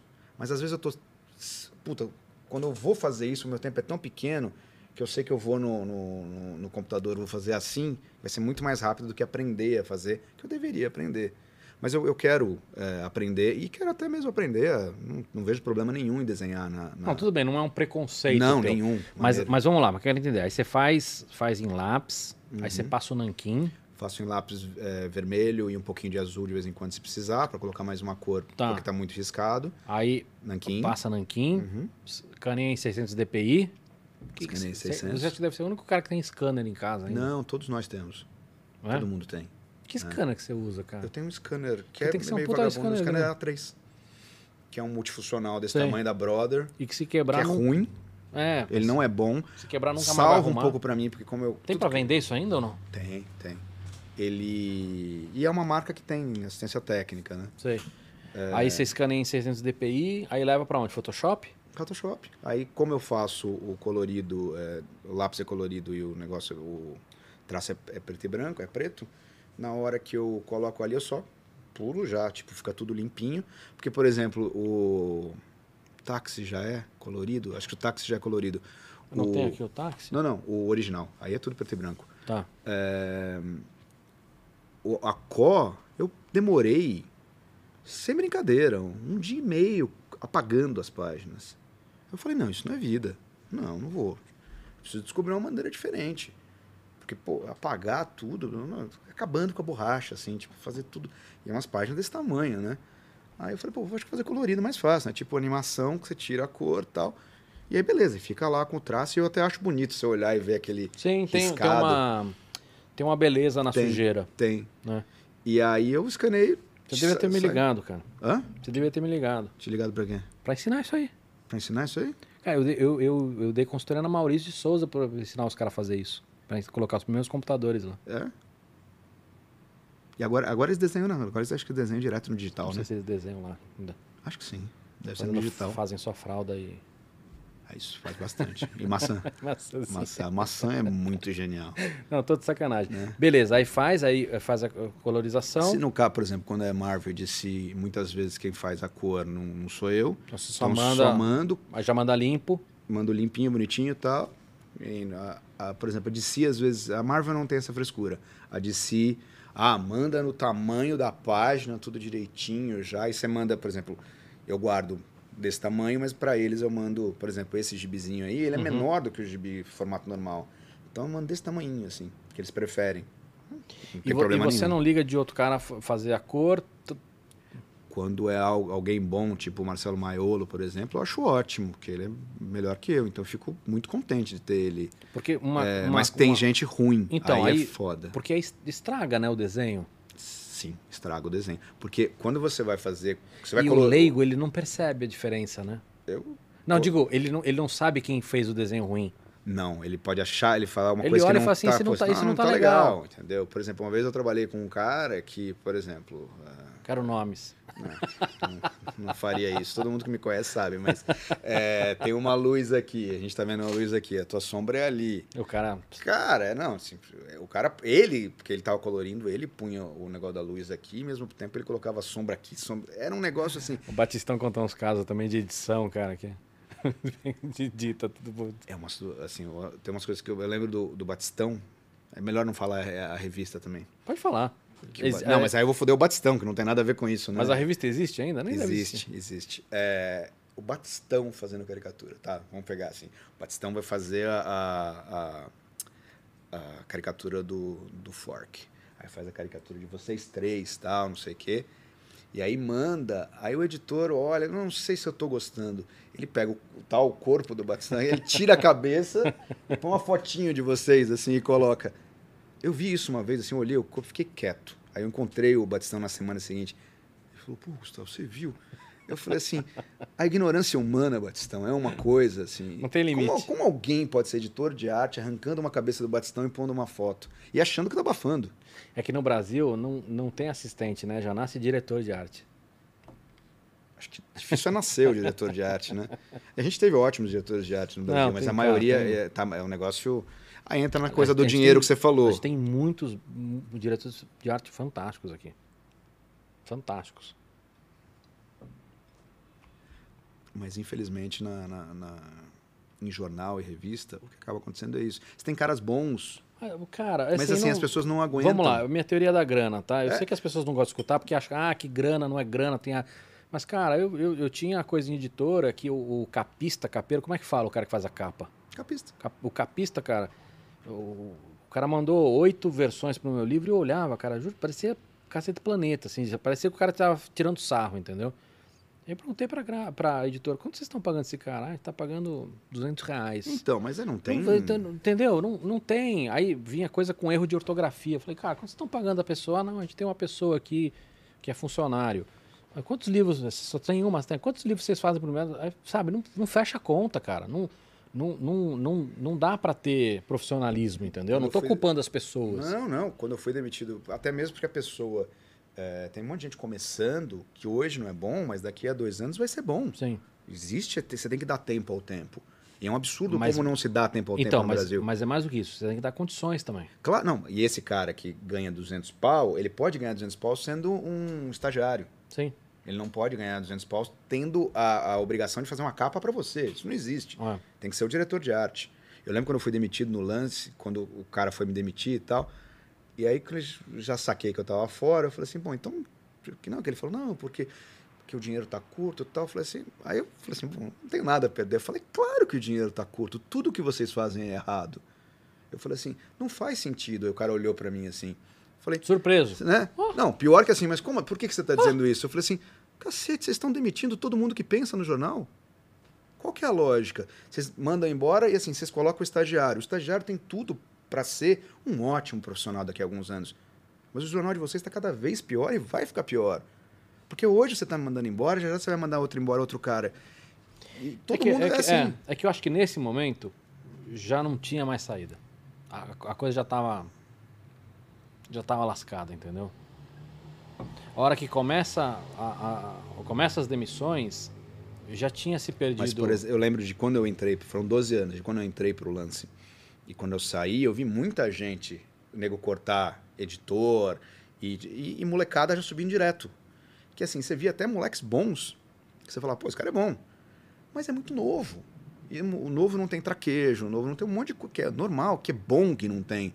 Porque vai errar e vai aprender com o erro e vai descobrir outros caminhos, isso é legal. Uhum. Mas é importante você ter cara, né? Com tempo de casa, com tempo de profissão. E isso eu tô falando de quando eu entrei no lance eu via isso. Quando eu saí já era tipo, né? É. Terra arrasada. Eu, eu vou querer saber quem são suas referências, tudo, mas deixa eu, deixa eu ver se tem mais pergunta. Tem mais pergunta aí, Focas? É, tem uma pergunta do El Bragon novamente. Alô, Bragão. Ele queria perguntar se, é, se existe alguma chance de vermos o Capitão Marba novamente. Puta, o Capitão Marba. Vou contar a história do Capitão Marba que, é, que a- o culpado de não existir o Capitão Marba é o Maurício. Maurício Eles- Zuardi? Maurício Zuardi, grande jogador de RPG. Na, na, na faculdade, todos eles jogaram, jogavam RPG. O Maurício, muito. Thunder, muito. É, Marcel, acho que jogava. Total. Braga também jogava, não tanto, mas jogava. E Mas aí, o, o RPG game ou o RPG tradicional de aquele tabuleiro? de tabuleiro, de... que você faz os nomes e tal. Eu não sei te explicar exatamente por causa disso, porque nunca deixaram eu jogar. Um dia foram jogar tal, eu falei assim, Se eu tivesse nessa turma, eu não deixaria você jogar também. cara. então, eu acho que foi por isso. Não, mas foi engraçado porque eu não podia jogar. você, você, ia, você ia discutir demais, cara. Não, eu virei e falei assim, pô, legal, pô, vamos jogar? Eu Você falei, ia, você ia, putz, ia ser um vamos. inferno. Aí eu falei, o que que é, né? Ah, vamos. Essa pergunta é o que te deixou fora. É assim. eu falei, o que que é que tem, o que, que vai ser? É essa, um- essa pergunta é o, que te, é o que te deixou fora. Ah, desculpa, eu não sou do da turma. Não, eu, eu era bem da turma, mas não do... do- Essa pergunta que fudeu, cara. Mas eles O que, que viraram... é? O que, é isso aí? Não, não. O que, que, é esse o RPG aí? Não, do que que ia ser. Do que que ia ser. Aí eles falaram assim, não, Piorou. vamos fazer Piorou. de super-herói. Piorou. Eu Que, tinha que que, desenhar o personagem. Como é que cada um de nós desenhou o próprio personagem? Como é que. Não, ah, vou fazer o quê? Vou desenhar um porco e chegar lá é uma coisa medieval? Aí eu falei assim: o que, que é? É tão óbvio que ninguém, Né? te- que ninguém queria. Aí falaram assim: é super-herói. É tão óbvio que por que, que eles não queriam. Cada um vai fazer um super-herói. Eu falei: ah, beleza. E aí eu criei o Capitão Marba, que era um, era um super-herói que tinha uma, uma, uma mortadela na cabeça, assim. e ele tinha umas, umas luvas, uma, uma bota de, de frigorífico e tal. E tinha uns, uns, uns etica- etica- eticadoras aqui. era muito bom. E o Braga gostou muito do personagem, Claro. né? O Braga falou, pô, isso é bom, meu. Vamos pô, o Capitão Marba tal. A gente foi o O Capitão critério Marba. dele é ótimo. E aí apresentou pro Maurício, o Maurício falou, ó, é isso não, cara. Não, esse é o Thunder. Não, tanto, tanto é assim. É. Tá mais quieto. O Fabrício é o Maurício exagerado, né? Que é outro gênio. E aí, não, é assim e tal. Não, não, ele não deixou. Ele falou assim, aí ele virou pra mim, aí eu não quis, que ele falou assim, não, não, a gente tá fazendo, mas é um negócio sério, o seu é brincadeira. aí eu falei, ah, beleza, então eu não quero. então fui eu que disse não. Olha, nosso RPG é sério. É, Cara. nosso- é quando ele falou nosso RPG, ele falou assim, não, o jogo é sério. Aí eu falei, ah, então deixa quieto. Eu não ia levar a sério, então não foi aí. não- Aí eu nunca joguei nenhuma vez um RPG, então não sei. Mas o Capitão Marba seria o meu, o meu personagem. Boa. Quem, quem são suas referências? Puta, um monte de gente, né? Ah, os, os dois que eu falei ali, o Uhum. Bill Watterson e o Charlie Schultz, claro. Tá. O, vamos lá. o Jack Davis, que tá fazendo, faria aniversário hoje da, da, Esse cara quem que é? da MED. A MED me influenciou muito no meu trabalho, é, pra Eu não, cacete. eu não lembro do, do nome desse cara. Desenho você lembra, sabe-. É, não, com certeza. Mas pra mim, o, o, o que era disparado o melhor da média era Aragonés pra mim. Aragonés é outro. Ah. Você sabe que o Aragonés que fez o- o- a introdução do meu livro nos Estados Unidos, né? Jura, cara? Puta, que genial. Eu acho que depois disso eu nunca mais fiz nada relevante, porque eu falei, eu falei assim, puta, cheguei ao ponto mais alto da minha carreira, tá tudo bom. Não preciso fazer mais nada. Eu tinha, eu tinha um livrinho dele de só das As marginais. das marginais dele que acabei dando pro Braga. Ele, ele, é, o Walt Jeffrey, todos esses caras, a, a média de uma maneira geral é, foi uma coisa, o, o Aragonés muito, muito. E quando eu conhe... e ele foi tão, Ele é um doce, né? nossa, assim, eu conheci, aí depois eu fui para San Diego em 2009, aí eu fui em 2011 para San Diego de novo com o Braga, e a gente foi nós dois juntos lá, e ele, puta, ele olhou para mim assim, eu falei, pô, não sei se você vai lembrar de mim. Do Brasil! Da história da galinha, claro! E abraça, e fala umas palavras em É, português ele é tal. Ele é Foi super querido, assim, com a gente. Muito legal mesmo. Ele, muito. É, Ziraldo. Ziraldo? Pô, o Ziraldo, acho que é quem... Se eu pudesse escolher quem eu quero ser... Que o Ziraldo é isso. O Ziraldo é... Foi um quadrinista, fazia quadrinho muito bem. Fazia chart, fazia caricatura. É um artista gráfico brilhante. Pra mim, ele é um artista gráfico da história do país. Não é? Eu acho ele brilhante. Os, o, assim, uma das maiores paixões que eu tenho, eu nasci em época errada, eu que eu gostaria de fazer capa de disco e, e cartaz. Capa de disco dá para não, não tem. Cartaz também as pessoas não também para mim pelo menos não pedem, né? E o Ziraldo fazia capa de, eh, fazia capa de livro, fazia cartaz. De uma maneira, assim, é- era o cara, o menino maluquinho, quando eu pequeno, ele consegue fazer o livro infantil, consegue fazer o quadrinho, consegue fazer logotipo, consegue. Então era uma coisa que eu queria fazer e até hoje quero. Então ele é um dos caras. O Enfio, o Paulo e o Chico, o Loredano, né? No quadrinho americano, o talvez o Will Eisner seja o mais Uhum. mas tem muita gente, o, o Greg Capulo, que ainda hoje desenha. Eu gostava mais quando, eu- quando eu era mais moleque, mas até hoje eu acho muito bom. Né? Tem muita, muita gente. né? E, e- e fora desse universo? Fora desse universo, acho o Jim Henson. Muito do, é, por exemplo, você falou, as coisas têm que ter expressão. O Jim Henson eu conseguia dar expressão numa, numa meia com duas bolinhas. Né? Tem, tá ali atrás, isso aí. né? O Jim Henson eu acho que é um dos maiores gênios do século XX. É, ele, é, é, ele- Né? mas ele é reconhecido né, como tal, né? Não todo mundo. Uma vez eu estava numa palestra e falei Jim Henson, um artista, inclusive, virou para mim e falou: Quem é o Jim Henson? Eu falei, pô, né? Mas. é, deixa eu ver. Aí tem, por exemplo, eu sou muito ligado à música, adoro os Beatles, adoro Michael Jackson. Né? Você escuta música quando você muito, desenha? muito, muito, o tempo todo. Escrevendo, não. Quando eu vou escrever a história, Aí você tem que se concentrar. é. Aí eu tô. E desenhando você consegue. Às vezes não. Porque às vezes eu consigo desligar e às vezes não. E aí eu desligo um pouquinho, mas quando a coisa está andando de novo de legal, aí eu ligo de novo. Legal. De, de, de quadrinho nacional, o que, que tem de legal? Vamos lá, eu tô. Não sei, não leio quadrinho. Mas vamos lá, o que, que tem de legal? Você não quer falar os nomes ou não? Quem, quem que é legal hoje? O, o, com o Batistão, acho que o Focas fez uma pergunta pra ele, do tipo assim, ah, tô, tô... Nunca li quadrinho, quero começar... Quem que eu devo comprar? O que que eu devo comprar? Você deve comprar Calvin Haroldo. é Justo, isso. Você quer, justo. você quer saber os brasileiros hoje? Eu vou falar meus, vou acabar falando meus amigos, eu vou acabar Você falando. não tem amigos. Você que pensa, né? Quem sou- são? Vou falar o Rafael Albuquerque, vou falar o Edu Medeiros, vou falar o Gabriel e o Fábio. É, Quem mais? Vou falar o Matheus Santo Louco, para completar os três do Sul. Vou falar Luca Fage, de Minas. É, tem- a gente tem muita gente boa. É, então. Muita, bastante muita, gente muita gente boa. agora, né? É, muita gente boa. E com estilos bem diferentes, né? Todos eles, cada um é uma coisa. Né? E bom. Legal. É, venda de original. Eu vendo, Vende? vendo. Qualquer coisa? Não. Não. Por exemplo, as coisas de Marvel e DC, de uma maneira geral, bem pago, eu vendo. É, tem coisas que eu gosto mais, eu não me Não, tudo esforço bem, mas aí é muito, uma, uma mas- coisa aí, você quer pra mim e tudo. É, mas, por exemplo, os meus eu nunca, nunca coloquei para vender. Mas Marvel e DC e tal eu coloco. E, e os teus não por quê? Ah, eu tenho um certo apreço e, por exemplo, digamos, você tá com um Mas não, livro de... não desse aqui. Você tem original de, de todas as páginas. Tudo tenho. Se eu, por exemplo, se são 82 páginas, se eu vender duas, vai ficar 80, vai ficar um buraco no meio. Eu gosto de saber que tá tudo ali. Eu sei, poderia ser, ter mais dinheiro. Não, faz, não, faz todo sentido. É, Por o que- exemplo, o que, não faz sentido pra mim é, é se você falar, não, não vendo nem ferrando. não, não, não. Por exemplo, chega, Agora- chega um cara fala assim, puta, eu te dou um milhão. Não, mas aí você não tá vendendo, pô. Eu entendo que eu tô- assim, né, essa, essa tua coisa de, não, eu quero ter o completo, eu entendo. Aham. Posso falar, pô, eu não seria assim tudo, mas eu entendo. Agora, sei lá, por exemplo, uma alguma coisa que você tenha feito que não vá desfalcar do livro, você vende. Ah, sim, por exemplo. aí tem commission, tem essas coisas. É, o livro da Liga da Justiça. é, o cara que vende meus originais nos Estados Unidos falou: Pô, você não vende desse? Eu falei: Vendo, mas assim, é, você chegou a ler? São, o da Liga da Justiça? E- esse aqui? É o pequenininho? Sim, É. sim. Você viu que são pequenas histórias que desembocam Sim, sim, numa. sim. Aí eu falei, tá, mas assim, eu não quero vender uma, um peda uma, uma página do Super-Homem. Eu falei, eu vendo, como as- são histórias curtinhas, de 12 páginas, eu venderia um calhamaço. Se quiser, eu, eu não quero vender.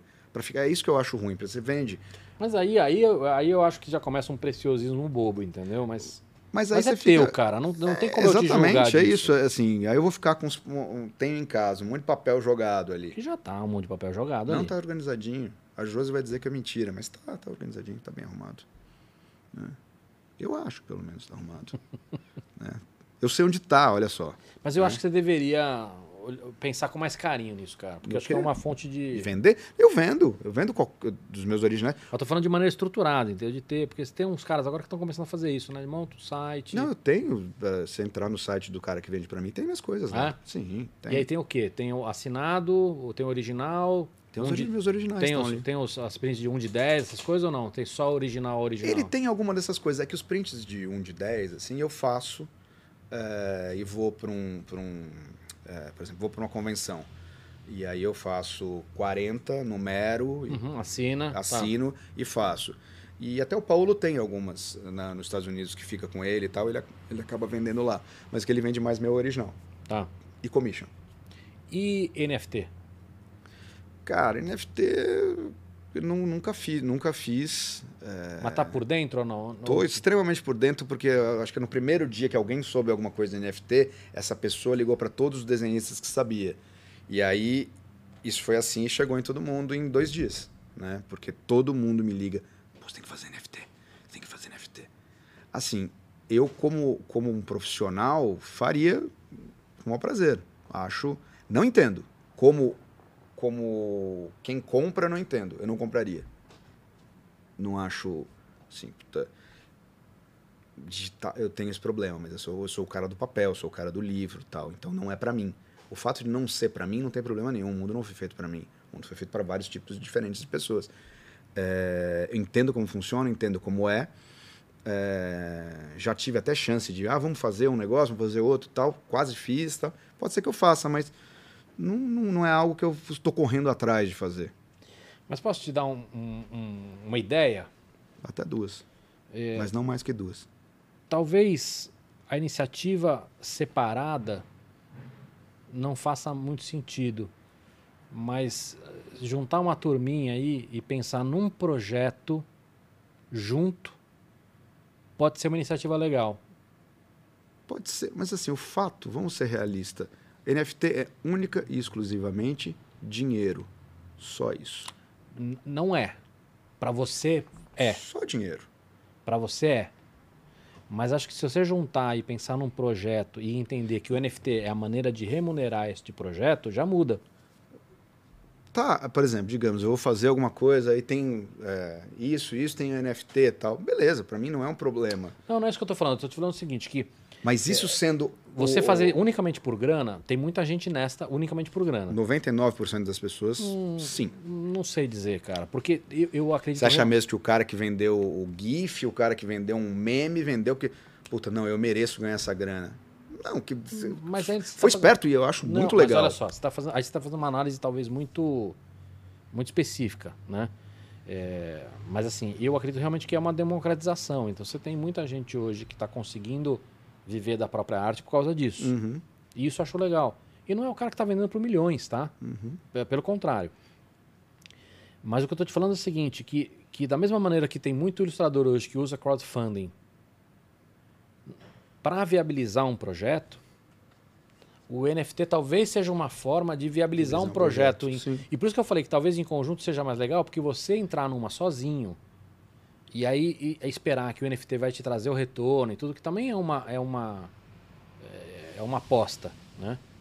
Então talvez faz, puta, vamos fazer um projeto junto, faz, pensa num projeto legal, acho que pode ser interessante, entendeu? E aí de alguma maneira que faça sentido ter NFT. E aí, cara, é muito mais pela grana de pagar o projeto do que efetivamente achar que vai ficar rico, entendeu? Uhum. Com a chance mesmo que pequena, de repente, de dar uma bolada. Dá uma pensada nisso, cara. Juntos, na hora que você for tomar cerveja. Aliás, quer mais uma ou não? Oh.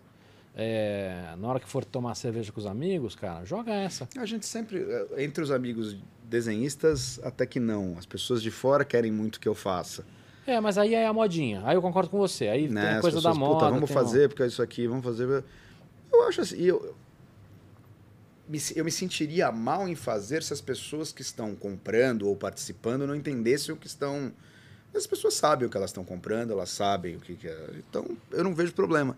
Não é algo que eu, que eu tenha um. Assim, por exemplo, se eu tiver que gastar meu tempo, se for muito tempo, eu vou fazer um gibi, eu vou fazer um cartaz, eu vou fazer um, uma outra coisa, porque eu tenho prazer em fazer isso. Por isso que eu tô te falando que talvez o lance não seja pensar no NFT como a coisa que vai dar a grana, mas pensar no, no NFT como, puta, vamos fazer. um- Obrigado, Fernando. Muito obrigado, Fernando. Vamos fazer um, um- um projeto junto. E no lugar da gente tentar e pedir grana de crowdfunding e tudo para financiar esse projeto, viabilizar esse projeto, vamos, vamos fazer o contrário e vamos, vamos usar NFT para ver se de repente paga esse projeto, entendeu? Sim, isso pode ser uma. Faz, faz sentido. E aí acho que o fato de ter uma galera junto dá mais chance para esse NFT ter sucesso, entendeu? Uhum. Do que uma iniciativa específica e tudo, entendeu? Que acho que é um esforço maior e, e- e tudo mais. Cara, adorei nosso papo. Espero que você tenha gostado. Gostou da comida ou não? Gostei muito da comida, vou até comer mais agora. É, nós vamos matar né? agora o que sobrou. Agora mato o que sobrou. Obrigado pelo convite, foi um prazer e um prazer te ver de novo. Obrigado. Agora eu vou pedir autógrafo no que não tem aqui ainda. Pode deixar. Focas, obrigado. Obrigado também a todo mundo que ficou até aqui. Já sabe, dá like, manda pros amigos, que ajuda bastante a gente. Muito obrigado, pessoal.